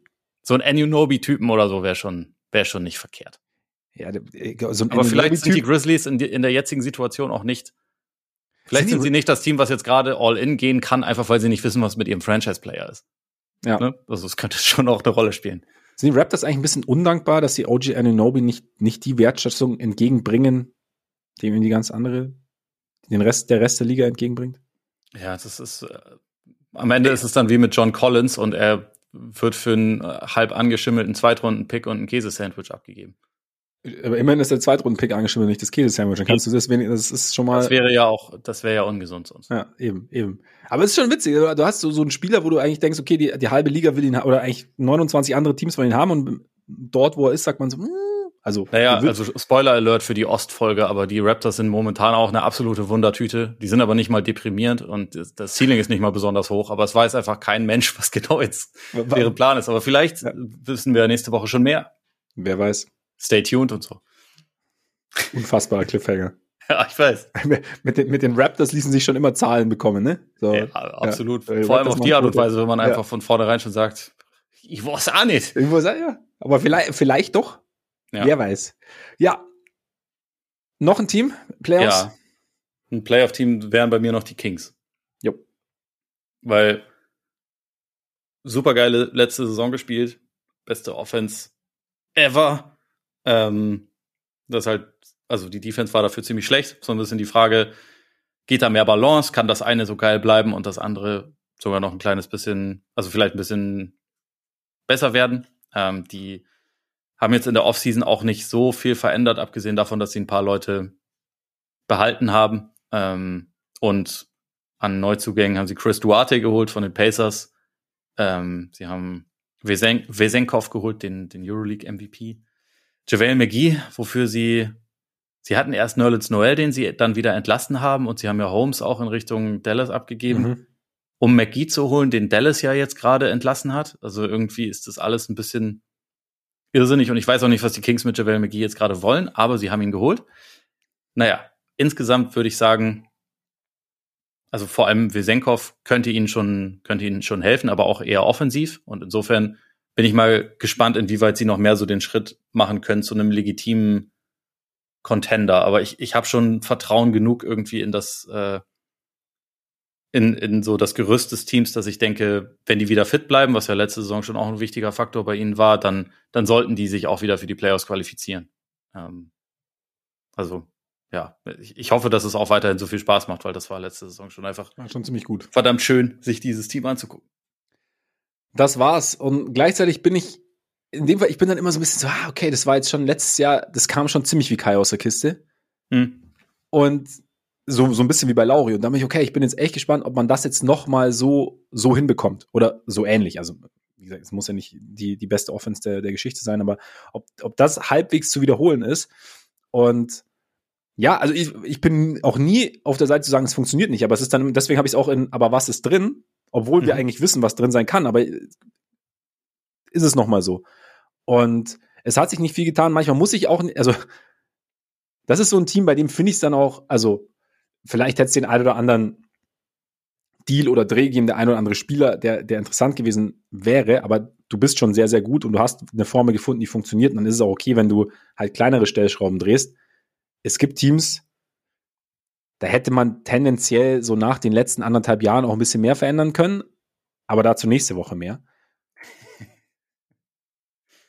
von daher, ja, ich bin gespannt. Also, ich finde zum Beispiel so Chris Duarte finde ich ganz, finde ich irgendwie eine interessante Verpflichtung, weil so die, die erste Saison in Indiana, in Indiana war eigentlich vielversprechend. Dann ist er so ein bisschen, ja, in, in der Gunst abgefallen und, und tendenziell ist aber halt jemand, der, der dir Shooting geben kann. Du hast War halt die Prime bei ihm dann schon wieder vorbei. Ne? Das, ist halt das kann natürlich auch sein, kann natürlich auch sein, weil er ein bisschen älterer Rookie. Aber du hast halt jemanden reingeholt, ich meine, man weiß auch, Kevin Hurter kann, ist eigentlich ein extrem guter Schütze, kann aber auch streaky sein. Du hast, vielleicht ist es ein bisschen eine Versicherung, dass du noch einen zusätzlichen Schützen hast, dass du diese Offense am Laufen halten kannst, auch wenn es jetzt bei Hurter vielleicht mal nicht so läuft. Wäre jetzt meine, so eine Interpretation meinerseits. Besenkov hast du angesprochen, kann ich jetzt, ich kann zum Spiel jetzt nicht viel sagen, weil ich jetzt nicht mehr wirklich Euroleague schauen kann, zeitlich. Aber trotzdem weiß ich so aus Erfahrung. ein sehr guter Offensivspieler. ja, also genau. größer, eher, eher für die für Minuten, die bei Harry B abfallen, beispielsweise, ähm, was ja dann auch nicht unbedingt verkehrt ist und bringt halt auch nochmal einen echt guten Wurf und kann aber auch mit dem Ball in der Hand noch einiges anfangen. Also Ja. ich bin sehr gespannt, wie das in der NBA aussieht. Also für ihn auch defensiv, aber ich könnte mir schon vorstellen, dass der, dass der sie da auch nochmal ganz gut bereichert. Ja, und genau, also deshalb bin ich, bin ich da gespannt. Und dann gut, McGee, so die Idee, du, du holst dir einen Rim Protector rein, ne? Aber McGee, Die, ist- also die letzten drei Jahre gab es die Idee auch schon und sie ist nicht sie, aufgegangen. sie ist nicht mehr aufgegangen, ne? Also von Halt. daher. Hättest du lieber Noel behalten dann stattdessen? Ja, eigentlich schon. Glaube ich. Ja. Also, ich meine, der, der Unterschied ist jetzt auch nicht riesig, aber ähm, ich glaube tendenziell eher, eher Noel. Ich meine, am Ende wirst du Ich sowieso. meine, das, bei den Mavs mit McGee letztes Jahr, das war schon ein richtig, ziemlich krasses Ja. Desaster, das kann man echt nicht das anders stimmt. sagen. Das stimmt. Aber ich meine, gut, am Ende, am Ende möchtest du so, sowieso Sabonis sehr, sehr lang auf dem Feld haben und da passen jetzt weder Noel noch McGee wirklich daneben. Ja. Also, ja, das ist halt so, also ich meine, Sabonis ist für mich auch so, ist jetzt auch kein Geheimnis. Ich meine, er ist ja auch einer der zwei wichtigsten Spieler des Teams, aber also seine, seine Entwicklung und auch seine Reaktion auf, wie es dann gegen die Warriors teilweise aussah, was echt ziemlich schlecht aussah, ähm, die wird halt, glaube ich, für mich so ein bisschen definieren, inwieweit ich langfristig an dieses Kings-Team glaube, also Ja. beziehungsweise wie viel Steigerungspotenzial da noch vorhanden ist, weil äh, das sah, also gerade gegen Looney sah das halt echt nicht gut aus und äh, eigentlich in einer Disziplin, wo er ja schon, also das ist ja eigentlich die eine Sache, die er defensiv mitbringt, so mit den, mit den Rebounds und da hat er sich halt echt die, die Butter ziemlich vom Brot nehmen lassen und da bin ich mal gespannt, ob ihn das äh, entsprechend angepisst hat, dass er jetzt einfach nochmal äh, besser aussieht, was Hm. das angeht. Oder halt nicht. Oder halt nicht. Das wäre dann blöd. Weil dann wären die Kings immer noch ein Team, Ja. was gut ist, aber was halt, glaube ich, eine Decke oben drauf hat. ja. Mein nächstes, Nächstes Tier Tier habe ich gerade eben umbenannt. Oh, oh. Vorhin hieß es mal Herausforderer und jetzt habe ich es genannt, weil es eigentlich besser passt. Challenger. Al alte Fürze jagen den Joker. Weil alle drei Teams, die da stehen, haben die drei besten Spieler der letzten 15 Jahre in ihren Reihen. Wenn man so. Chris Paul erweitert, sogar vier. Aber ich würde sagen, vor allem zählen KD, LeBron und Curry. Das ist korrekt. Ich habe, ja, okay, du hast, und du hast die Nuggets quasi in einem eigenen Tier. Ja, Okay. das, ist der, das ist der Big Dog. The Big Dog. Äh, ich mache das ja eigentlich immer so. Das Team, die das Meister geworden ist, das ist erstmal aus. Also wenn sie jetzt Jokic abgegeben hätten, dann wäre das anders, aber haben sie ja nicht. auch wenn wenn es wichtige Rotationsspieler fast ersatzlos ziehen lässt. Ja, das, äh, das hat mir nicht gefallen.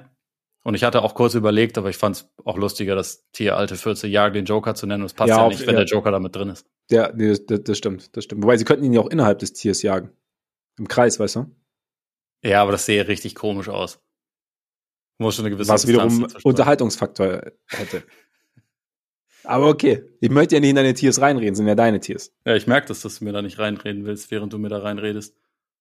Also macht man das doch heutzutage. Ich will ja nichts sagen, aber das stimmt. Immer, immer wenn jemand das sagt oder Ja. ich, ich will hier niemandem zu nahe treten, dann willst du in Wirklichkeit immer jemandem zu nahe Ja. treten. Und so. zwar so vielen wie möglich. Ja. Ja. ja. Ähm, womit willst du anfangen? Suns, Lakers, Warriors. Ja, lass die Suns machen. Okay. Wie, wie siehst du die Suns mittlerweile? Wir haben jetzt so ein bisschen Abstand. Wir haben so der, der, der Beal-Deal ist durch. Die ganzen anderen Signings haben sich mittlerweile so ein bisschen gesetzt. Sind die Suns tief genug für dich mittlerweile? Auch mit Blick darauf, dass halt die Spitze schon gut ist. Ja, das wird sich so ein bisschen zeigen, oder? Also, ich finde das ist schon, bisschen, dass sie. das ist eine etwas langweilige Antwort. Ja, ich hab weiß, aber- ein bisschen. Ne? Aber es ist Möchte halt jetzt nicht zu nahe treten, aber. Ist in dem Fall die einzig richtige Antwort. naja, also ich, ich fand die Verpflichtungen, die sie gemacht haben, also mit dem minimalen Spielraum, den sie dann noch hatten nach der Biel-Verpflichtung, äh, die fand ich gut. Also da, da haben sie, finde ich, viel rausgeholt und auch so die, die Spielertypen ins Visier genommen, die Sinn ergeben haben. Also gerade so mit Watanabe als guten Verteidiger und Shooter, also Shooter von Eckendreiern, ähm, Eric Gordon als jemand, der vielleicht auch mit ihnen zusammen closen kann, so äh, Bart Diop. Das, das hatte schon, ja, genau, so halt noch jemanden, der defensiv ein bisschen was übernehmen kann. Das, das hat schon alles irgendwie Sinn ergeben. Es gibt Drew halt Eubanks als Backup Center auch okay, finde ich. Ja, ja, auf also, jeden Fall. Ja. Und dann haben sie noch die Upside-Semi-Verpflichtung von Bull Bull getätigt, die in Wirklichkeit wahrscheinlich überhaupt nichts bringen wird, aber sie haben es ja. zumindest gemacht. Ist ja auch ein netter Marketing-Gag, ihn neben KD spielen zu lassen. Und irgendwie, es wird sich zeigen. Also ich, ich kann mir auch vorstellen, dass der Kader noch nicht fertig ist und dass da dann irgendwie während der Saison, wenn dann nochmal irgendwelche abgehalfterten Leute irgendwo aus ihren Verträgen rausgekauft werden, dass halt so Teams wie Phoenix, aber auch Denver und auch wahrscheinlich die Lakers und im Osten dann auch noch ein paar, dass die sich halt dann um die paar Leute prügeln werden, die vielleicht irgendwie ein bisschen weiterhelfen können. Und Phoenix ist dann halt so ein Team, wie ja jetzt in der Offseason auch gesehen, das im Zweifel sagen kann, ey, also wir haben übrigens auch Minuten. Ne? Also du bist ja. hier dann nicht einfach nur, äh, du musst bei uns nicht auf der Bank sitzen. Wir können dich auch gebrauchen, wenn du halt ein bisschen was, äh, bisschen was gerade. Also vielleicht können sie da auch gute Argumente finden. Ähm, und also es wird sich einfach zeigen. Ich glaube, äh, so richtig viel mehr kann ich dazu gar nicht sagen, weil es ist halt ein bisschen die Frage, wie sieht Aiton aus, wie sieht Beal als dritte Option aus, kommt dadurch dann bei Beal auch wieder defensiv ein bisschen mehr als über die letzten Jahre, weil dann kann der schon auch ein fähiger Verteidiger sein. Wie ja. sieht die Abstimmung zwischen KD und Booker aus, wenn sie halt schon mal auch ein bisschen zusammen trainiert haben? Ich meine, letzte Saison haben die in der Regular Season auch alle Spiele gewonnen, die sie dann zusammen gemacht haben. Sie sind dann halt in ein Team gerauscht, das besser als alle war, auf das äh, es getroffen hat. Aber sie waren auch die einzigen, die halt gegen Denver zwei Spiele gewonnen haben. Und also jetzt ist der Kader ja noch mal besser. Also allein schon, weil Beal ein besserer Fit neben den beiden ist als Chris Paul in seinem jetzigen Alter. Also wir hatten da ja während den Playoffs auch öfter mal drüber gesprochen. Wie ist das jetzt eigentlich? Chris Paul dann als derjenige, der am Ende der Shotclock gefunden wird, wenn woanders ja. ein Vorteil kreiert wurde, der dann Catch-and-Shoot-Würfe nehmen muss das war halt einfach nie so sein Ding. Bradley Beal wird das super gerne machen. so der, der fühlt sich damit wohler und ist halt jünger und äh, hatte zwar auch seine Verletzungen, aber ist vielleicht auch körperlich dann in den Playoffs eher nochmal verlässlich. Und dann ist halt die Frage, wie sieht KD aus? Den ich jetzt zweimal in Folge in den Playoffs nicht so toll fand, wie sein Ruf es suggeriert. Mhm. Also wirklich bei weitem nicht so gut. Ähm, ist Booker jetzt der beste Spieler von denen? Kann Booker diese unfassbar absurden Playoffs, die er gespielt hat, bestätigen? Dann ist das schon ein Team, was natürlich, also auf jeden Fall Meister werden kann. Also das, das offensive Potenzial ist halt unfassbar. Defensiv ist, glaube ich, das Stealing wahrscheinlich so Top 15, aber haben wir jetzt gerade letzte, letztes Jahr gesehen, wenn die Offense galaktisch gut ist, dann muss die Defense auch nicht die beste aller Zeiten sein, sondern sie muss halt funktio funktionieren. Ja. Das ist halt die Frage, kommen die Suns an den Punkt? Aber das weiß ich einfach noch nicht. Das werden wir sehen. Ich stelle mir Bradley Beal so ein bisschen vor, weißt du, wie er sich so 22,5 Sekunden, wie sich so ein bisschen gemütlich macht, ne, so die Decke zurechtlegt, so, ne, dann so ein bisschen sein, sein Schirmchen-Drink hinstellt, so. Den, dann, den Übungen macht. Ja, ein bisschen den Übungen macht, ein bisschen guckt, ne, und dann ein Stückchen nimmt, dann kommt der Wurf, dann kommt der, kommt der Pass und dann geht er hoch der zum steht, Wurf. Der steht in Krieger 2 an der Dreierlinie ja, und wartet genau, einfach auf den Ball. Genau, so, so ein bisschen, so ein bisschen stellen wir das vor. Ja, also, ja. Oder als Happy Baby vielleicht. Vielleicht passt das in die Rolle am besten rein. Hey, nee, gibt's kein blödes Wortspiel mit Bier. Funktioniert nicht. Ähm, Happy, doch Happy Bradley. Ja, okay. Ja, egal. Wir sind jetzt schon lange dabei. Ne? Das stimmt, das stimmt. Bei Wer Durant ist halt echt das Ding. Ich hoffe, dass er vielleicht einfach mal schafft, sich nicht in der zweiten Saisonhälfte eine Verletzung zuzuziehen, zuzuziehen, die ihn mehrere Wochen außer Gefecht setzt, sodass er erst kurz vor Playoffs zurückkommen kann.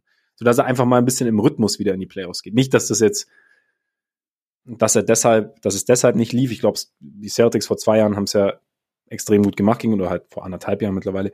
Ähm, und letztes Jahr Denver war auch gut. Aber einfach, dass, dass das, dass einfach ein bisschen mit Rhythmus in die Playoffs geht. Und da bin ich auch gespannt, also dann, wie es dann aussieht. Ja, und Booker ist halt, er war, er war schon richtig gut. Also ich, ich glaube halt, ich glaube schon, dass sie, dass sie, ich meine, wenn du, wenn du so ein, so ein Top-Heavy-Team hast, ist es, glaube ich, schwer, alle Lücken zu füllen. Und ich habe, glaube, ich finde so im, im Rahmen dieser Möglichkeiten haben sie schon relativ viel gemacht, deswegen auch meine Frage. Also wenn ich mir so, weil ich mir jetzt auch so im Vorlauf nochmal angeschaut habe, da sind schon Spieler dabei. Klar, kriegst du jetzt nicht die, die besten Rollenspiele der Liga, aber allein, dass sie, dass sie Gordon bekommen haben, der jetzt bei den Clippers fand ich auch nicht so richtig, das hat auch nicht so funktioniert, glaube ich, wie sich die Clippers das vorgestellt haben. Aber trotzdem, ähm, kann, glaube ich, in Phoenix eine gute Rolle spielen, dass sie mit Bates Diop einen guten Flügelverteidiger bekommen haben, mit Watanabe jemanden, der verteidigen kann und einen Dreier treffen kann, wie du gesagt hast. Also das Team ist nicht so unrund, wie man vermuten würde, meiner Meinung nach, wenn du, wenn du dir anschaust, da sind schon Durant, Booker, Aiton und Beal auf dicken Verträgen. Also von daher bin gespannt, wie sich das, in welche Richtung das geht. Und ich könnte mir aber schon vorstellen, dass da, dass es sehr, sehr weit geht. Also auch da, ne? Damit fliege ich jetzt nicht zu nah an der Sonne. äh, ja. Arbeiter, du musst, glaube ich, ins Bett. Ich glaube auch, ich muss ins Bett. Ja, dann lass mal schnell weitergehen. Jetzt, nachdem ich jetzt gewählt habe, jetzt, jetzt du. Okay, dann äh, Fakers. Zumal wir über den, den, den Deal vom christlichen Holz ja auch noch gar nicht gesprochen haben. Richtig. Dass die, dass die Lakers den Mega-Coup äh, des Jahrtausends gelandet haben. Christian Wood. Ähm, Steht für Winning du, Basketball. Wie findest du das so? Bring, bringt er sie oder also man kann das ja auch mal ganz unironisch machen. Bringt er ihnen was? Glaubst du, das war das war gut, dass sie das gemacht haben? Spielt es eine Rolle oder ist es Pumpe? Anthony Davis hat schon wieder gesagt, er will eigentlich nicht so viel auf der 5 spielen. Aha. Ist schon wieder so eine Aussage, wo du denkst, ah, aber Anthony, da ist das doch so gut. Aber, ja, aber du bist ja so der, der, einer der Top 3 Center der Liga. Ja. Aber ist, okay, wie gesagt. Er ist auch ein guter Power Forward. Er ist auch ein guter Power Forward und irgendwie kann man, kann man mit, mit Wood irgendwie so ein Hybrid spielen sozusagen. Ich meine, Wood kann natürlich das Feld breit machen und, und damit ist vielleicht Davis weniger auf seinen, auf seinen Wurf angewiesen von ganz weit draußen, was der ja sehr, sehr shaky ist, also offensiv. Könnte ich mir schon vorstellen, dass er da was bringt. Es ist halt bei Wood, also dann hast du halt wieder diese defensive Komponente. Da hast du aber theoretisch Davis, der da vielleicht ein bisschen covern kann, beziehungsweise Davis, der ja, glaube ich, auch allein ähm, eine durchschnittliche NBA-Offense äh, Offense verteidigen kann. Für Rui Hachimura und Austin Reeves konnte er ganz gut covern. Ja. Ist natürlich nochmal was anderes mit ja. groß, großen Spieler dann, aber. Genau. Also, die Hoffnung wäre schon berechtigt, dass er da hilft. Dass er da helfen kann, genau. Also von daher, vielleicht ist es sogar so ein paar Du, das, das gemeinsam funktionieren kann auf den großen Positionen und sich dann vielleicht auch Aufgaben abnehmen kann, die der andere jetzt nicht so gern macht. Äh, bei Wood, mein Talent ist ja nicht so die Frage. Bei Wood ist halt eher so, okay, wie fügt er sich in so ein Teamkonstrukt jetzt ein nach den letzten Jahren? Also wie, wie viel Bock hat er dann auf seine Rolle? Kann man ihm sein, kann, oder kann man es ihm richtig vermitteln, wie seine Rolle dann aussieht? Ist das dann okay? Ähm, bricht er, will, will er irgendwann ausbrechen oder so? Und, und, und dann ist es, ist es sind eher so ein bisschen, hab, ist mein Eindruck, so die Soft Skills sozusagen, auf die es dann ankommt. Kann man jetzt natürlich argumentieren, dass wenn da, wenn da LeBron ist, dass der den schon einordnen kann, nicht? Vielleicht auch nicht. Also man weiß, also es ist, aber und da, deshalb macht es für mich und so ein bisschen schwer. Das ist jetzt halt ein Minimalvertrag, ne? Das ist genau, ich glaube, sie machen Kopf ja auch noch mal ein bisschen was anderes. Äh, genau, und sie machen sich jetzt, sie machen sich, glaube ich, nicht viel kaputt. Ja. Und ich glaube schon, dass eine gewisse Chance besteht, dass da, dass er ihnen was, was geben kann und dass er da auch eine, eine Rolle finden kann. Sagen wir es mal so. Das, ich glaube auch, dass es, also insbesondere für die, für die Regular Season kann es eigentlich nicht schaden, weil ja. wenn es nicht gut läuft, dann hat man im Zweifel immer noch die Option zu sagen, dann, dann halt nicht. Äh, so, dann, dann streichen wir dich eben. Also ich glaube aber nicht, dass es halt von Anfang an so ist wie, wie, wie letztes Jahr mit Jason Kidd, der eigentlich von Anfang an einfach überhaupt gar keinen Bock auf diese Verpflichtung hatte und das ja auch ziemlich offen Grund getan hat. Also das war, war echt ein Punkt. Nicht die allerbeste Situation. Ähm, ich habe trotzdem kein Vertrauen mehr in Christian Wood in Sachen, in Sachen, der hilft jetzt dem Team in den Playoffs, aber im Endeffekt geht's ja bei den Lakers auch mehr darum, gesund durch die Regular Season zu kommen. Die müssen da ja nicht zwingend Bäume ausreißen, solange sie dann, wenn ja die Playoffs losgehen, an dem Punkt ja. sind, dass halt AD und LeBron gesund sind, weil in den, in den Playoffs wird AD mehr auf der Center-Position spielen, wo er auch hingehört. Ähm, wenn er das in der Regular Season aus irgendwelchen Gründen nicht gerne macht, dann so be it. Wichtiger ist, dass die Knochen halten und dann halt, dass es halt in den Playoffs geht, weil da, da wird es dann gefordert sein und da ist es halt so wie letztes Jahr auch. Wenn, wenn AD da gesund ist und wenn LeBron da gesund ist, dann haben die den vielleicht besten Defensivspieler der Playoffs und jemanden, der immer noch unfassbar gut Defensiven manipulieren kann und das Spiel versteht. Ähm, sie haben mit äh, Austin Reeves jemanden, bei dem ich gespannt bin, inwieweit der seinen offensiven Output noch steigern kann, inwieweit der vielleicht auch noch ein bisschen mehr, mehr übernehmen kann. Aber also sie haben dann schon Leute. Es ist immer noch nicht das beste Spacing-Team, aber das ist, das kann schon ganz gut sein. Kann aber auch natürlich sein, Davis verpasst die Hälfte der Saison und äh, man ist dann im Play-In und kommt dann auch nicht darüber hinaus. Also das ist schon auch ein Team, was eine gewisse Fallhöhe hat, einfach auch ja. wegen dem Alter und der Anfälligkeit der Protagonisten. Aber wenn sie gesund sind und die Playoffs losgehen und die Lakers dabei sind, dann können sie halt einfach unangenehm werden. Wie letzte Saison gesehen. Also würde ich auch sagen, ich meine, die Gesundheitsding genau, ist tendenziell vielleicht sogar ein bisschen besser als letzte Saison. Ne? Ja, ja, genau. Also, also ich glaube auch, das, das Team ist, ergibt halt jetzt von Anfang an Sinn und ja. mehr Sinn als es letztes Weil Jahr. Weil es natürlich auch immer die Gerüchte gibt wegen den Verträgen, wie sie die strukturiert haben, ob es äh, während der Saison dann noch den Deal für Kyrie Irving gibt. Aber ich glaube, wenn sie diesem Impuls widerstehen können, dann ja, äh, ja, genau, genau. Das ist vielleicht ein ganz gutes Zeichen. Aber wenn es Richtung Trade Deadline geht, einfach muss. Ich meine, vielleicht kann man den Master Christian Wood anbieten. Jason Kidd hätte Bock. der, der versucht dann zu den Lakers zu gehen. In den genau. könnte, könnte mich er würde, er würde sich im äh, genau Kyrie Irving und Jason Kidd für für Christian Wood. Ähm, ja, nee, also ich glaube, Vincent als ich meine, wir haben ja auch schon drüber gesprochen. Also sein Ruf als Dreierschütze ist besser als das, was man oft sieht. Also er ist trotzdem kein schlechter Dreierschütze, aber er ist jetzt nicht dieser tödliche Schütze von draußen. Aber trotzdem, ich glaube, er ist, ja. er passt da irgendwie ganz gut rein. Ich meine, ich finde es bei den Lakers immer ich muss manchmal ein bisschen schmunzeln, welche Spieler irgendwie als absolute Steals irgendwie. Du meinst Christian Wood, Jackson Hayes und Torian Prince. Und gerade Torian Prince. Oh, das war ein super, super Pickup. Nee, nee, Habe ich nicht äh, verstanden, warum die Wolves den nicht behalten haben. Also jetzt mal ganz abgesehen. Davon. Nein, aber er ist nicht, aber ich weiß noch, als er damals nach, nach Minnesota gewechselt ist, wie man, ja, Torian Prince, beste Jahr auch hinter sich und so. Also so, es ist so, ja. die, die Ne, es gibt einen Lakers-Bias. Also, also da, es ist wirklich so, da denkt man so, hm. streiten, den gibt es auf jeden Fall sobald du irgendwie unter kalifornischer Sonne stehst, beziehungsweise zwischen Magic und äh, Kareem Forms, ach nee, ist ja nicht mehr selber, ist eine Crypto.com Arena. In dem Moment irgendwie strahlst du heller. Grüße an dieser Stelle aber noch an unseren äh, guten Freund Jared Vanderbilt, vier Jahre 48. Ja. Gerade unterschrieben. Gerade unterschrieben. Auch zu Recht, auch war, sehr gut. War mehr als ich gedacht habe, aber gut für ihn. Genau. Und wie gesagt, Lakers Außerdem brauchen sie ja irgendwas, was sie für Kyrie Irving traden. Ja, richtig, richtig. Ich meine, sonst haben sie ja, Hachimura haben sie ja noch mit drei Jahren 51 verlängert, die Angelo Russell noch, zwei Jahre 37. Das ist Und, jemand, wenn der die Saison bei den Lakers beendet, wäre ich ein bisschen überrascht, aber wir werden. Ja, die Frage, ja. Ja. Und Reese. 4,56 war natürlich schon, also ein guter Deal, würde ich sagen. Also ein Schnapper. Also, Wahrscheinlich vom Value her mit der beste ja. des Sommers. Und das nicht nur wegen des Lakers-Bias. Der ist richtig gut. Also Austin Reeves, ne? Außer wenn es gegen Johannes Thiemann geht und er verteidigen muss. Dann, dann oder sahen schon ganz andere ziemlich beschissen. Auch da sind wir an dem Punkt, einfach auch eine Klasse, die so halt nicht oft erreicht wird. Und ja. auch eine Bühne, die nicht für jeden gemacht ist. Eben. Blieben noch die Warriors, wenn ich. Die sind noch da, ja. Die sind noch da. Und ja, gut. Christopher Paulus, ne? Großer Pickup. Dario Saric müssen wir eigentlich immer noch darüber diskutieren, ob der jetzt startet oder nicht. Warum ist das gerade, warum haben die das denn nicht einfach schon mal besprochen? Irgendwie ist das doch unlogisch, dass der jetzt da startet, oder? Ja. Gut, dann sehen wir, wir müssen das, das nicht diskutieren. ja, aber ja, es ist ja, es, es, es nee, ergibt ja nicht viel Sinn. Nee, also ich glaube nicht, dass die Warriors bereit sind, äh, Clay Thompson aus der Starting Five zu nehmen und bei niemandem sonst ergibt es eigentlich Sinn, außer sie wollen halt von Anfang an klein spielen, aber dann spielen sie ja ultra klein. Also wirklich ja. ultra, ultra klein. Ja. Das weiß ich nicht, inwieweit das irgendeinen Sinn ergibt. Vielleicht noch Corey Joseph dann auf die vier oder so.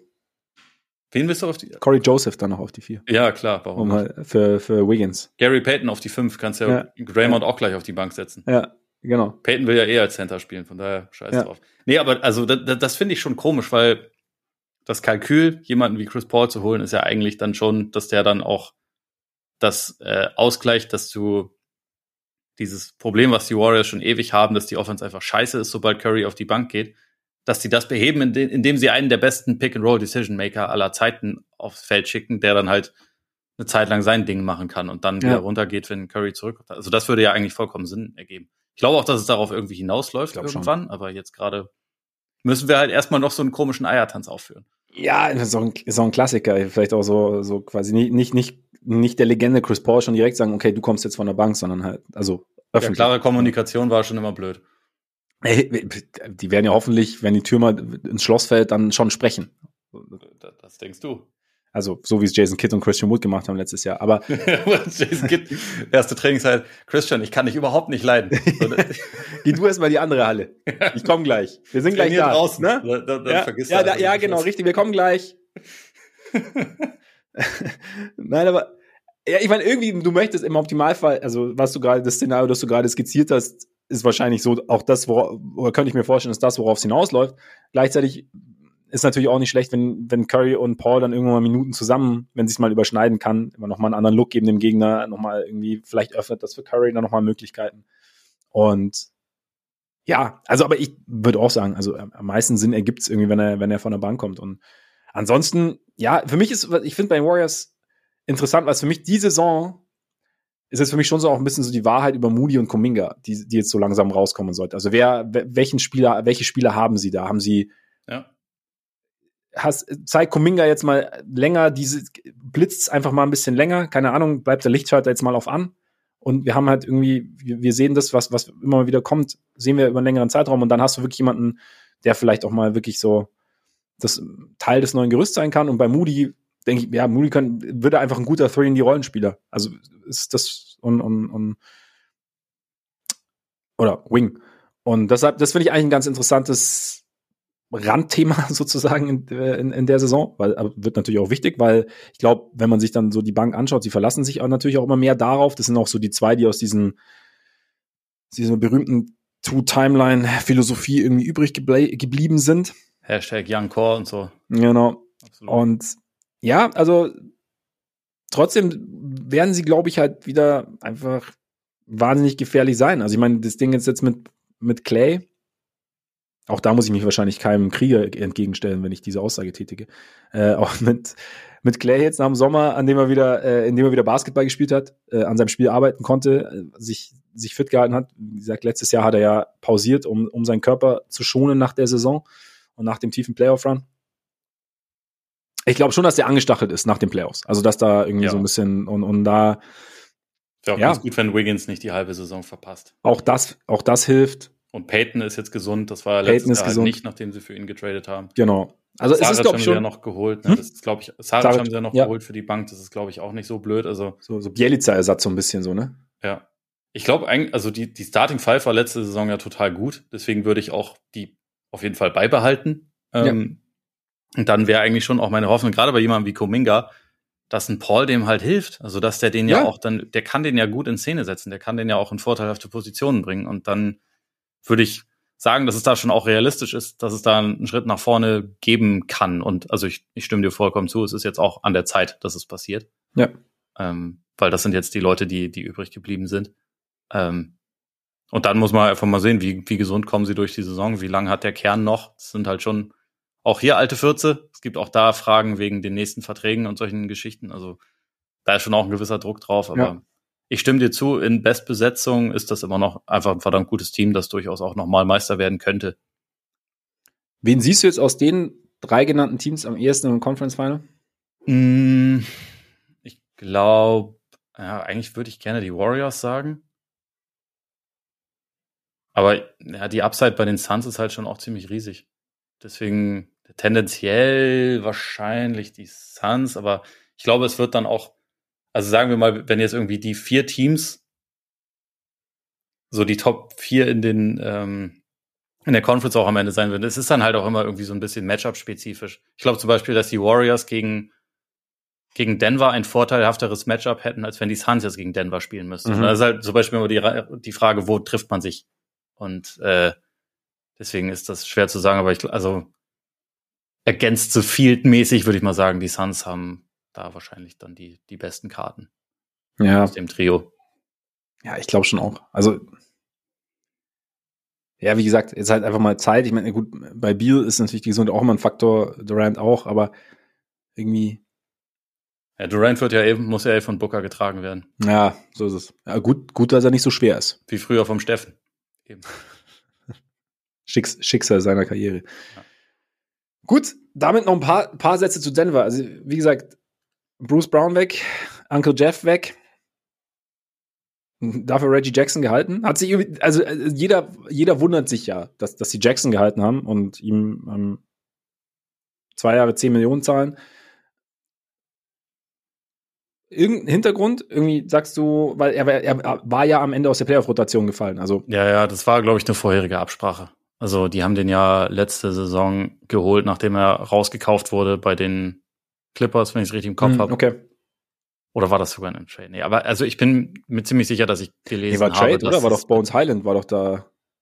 War das, nicht, war das nicht irgendwie so weird, dass das irgendwie auf der einen Seite wurde jemand entlassen und hat dann woanders unterschrieben. Ich weiß gar nicht, ob das jetzt ein Straight-up-Trade war. Ich glaube, also da waren ich, so, ich bin mir auch nicht mehr sicher. Irgendwelche ja. windigen äh, Spielereien waren da, glaube ich, mit dabei. Aber jedenfalls hatte ich mal gehört, dass das mit einer ähm, Absprache zu tun hatte. Weil, also sportlich hat es natürlich überhaupt keinen Sinn ergeben.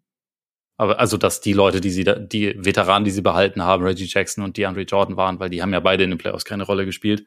Und also Bruce Brown hätten sie, glaube ich, hätten sie halt einfach für den Preis, für den er zu Indiana gegangen ist, nicht bezahlen können. Ja. Aber Jeff Green ja schon.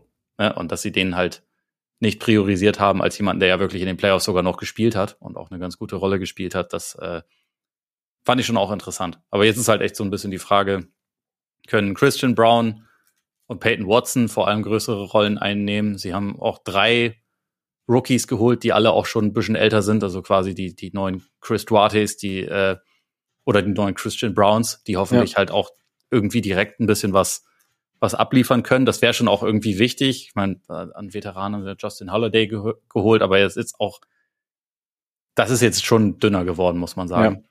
Deswegen wäre das halt wichtig, dass ein oder zwei von den jungen Spielern aufploppen aber das, was für sie spricht, ist halt meiner Meinung nach schon die beste Starting Five der Liga, die auch im Kern immer noch total jung ist und Luft nach oben hat. Natürlich kann das sein, dass jetzt so jemand wie, wie Porter oder Murray nächstes Jahr dann nicht gesund in den Playoffs sind. Das war halt über die letzten Jahre nicht ja, immer klar, der Fall. Deswegen ist es schwer davon auszugehen, das passiert auf jeden Fall wieder. Ja.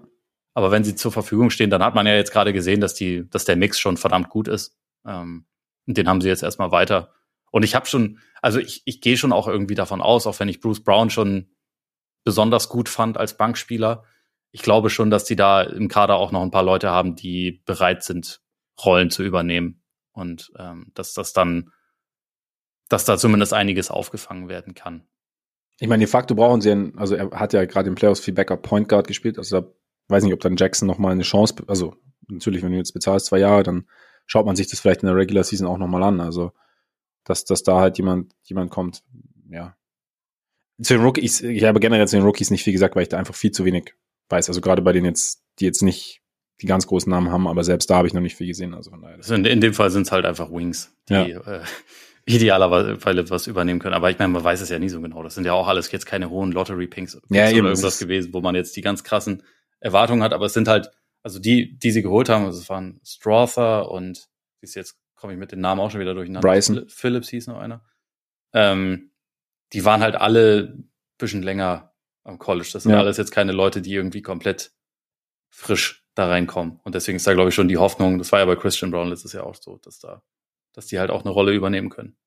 Und ich meine, du kannst ja auch, wenn, gerade wenn jemand länger am College war und du dann sagst, okay, das, genau, das ist deine Rolle, dann kann das ja schon funktionieren. Du bist ja, du möchtest ja niemanden, der dir jetzt irgendwie 15 bis 20 Punkte pro Nacht macht, sondern jemanden, der halt, weiß ich nicht, ein paar Minuten verteidigt und äh, vorne um drei Blöcke läuft und vielleicht mal einen offenen Wurf nimmt oder auch nicht. Und dann hast du noch Jokic, der ja auch durchaus in der Lage ist, Spieler zu finden. Also deshalb, ja, es kann, es kann funktionieren. Ich bin gespannt. Das ist jetzt irgendwie, ich bin auch gespannt, ob Porter Jr. vielleicht nochmal so, so einen Sprung macht. Das ist ja auch noch so ein Spieler, bei dem man manchmal denkt, okay, da gibt's vielleicht noch, da schlummert vielleicht noch was. Und dann werden wir sehen. Bleibt dein Favorit, Denver? Äh, ja, für den, für den Moment würde ich sagen, bis mir andere Teams es zeigen, dass ich ihnen vertrauen sollte, vertraue ich erstmal den Nuggets. Dann haben wir's. Wir haben den Westen sortiert und schauen jetzt so langsam Richtung Osten. Und äh, bis wir das tun, bleibt uns erstmal natürlich vielen Dank zu sagen. Schön, dass ihr dabei wart. Vielen Dank für eure Aufmerksamkeit. Und solltet ihr ganz frisch dabei sein, könnt ihr uns natürlich abonnieren. Apple Podcasts, Amazon Music, Google Podcasts, Spotify, Deezer, geht überall, wo ihr Podcasts hört, findet ihr auch uns. Ihr findet uns auch auf X und auf Instagram. Schreibt uns da gern an und wenn ihr Lust habt, schaut gern mal bei Patreon vorbei. Und jetzt würde ich sagen, Ganz traditionell genießt euren Tag, euren Abend, euren Morgen und bis bald hoffentlich. Reingehauen. Eingehauen.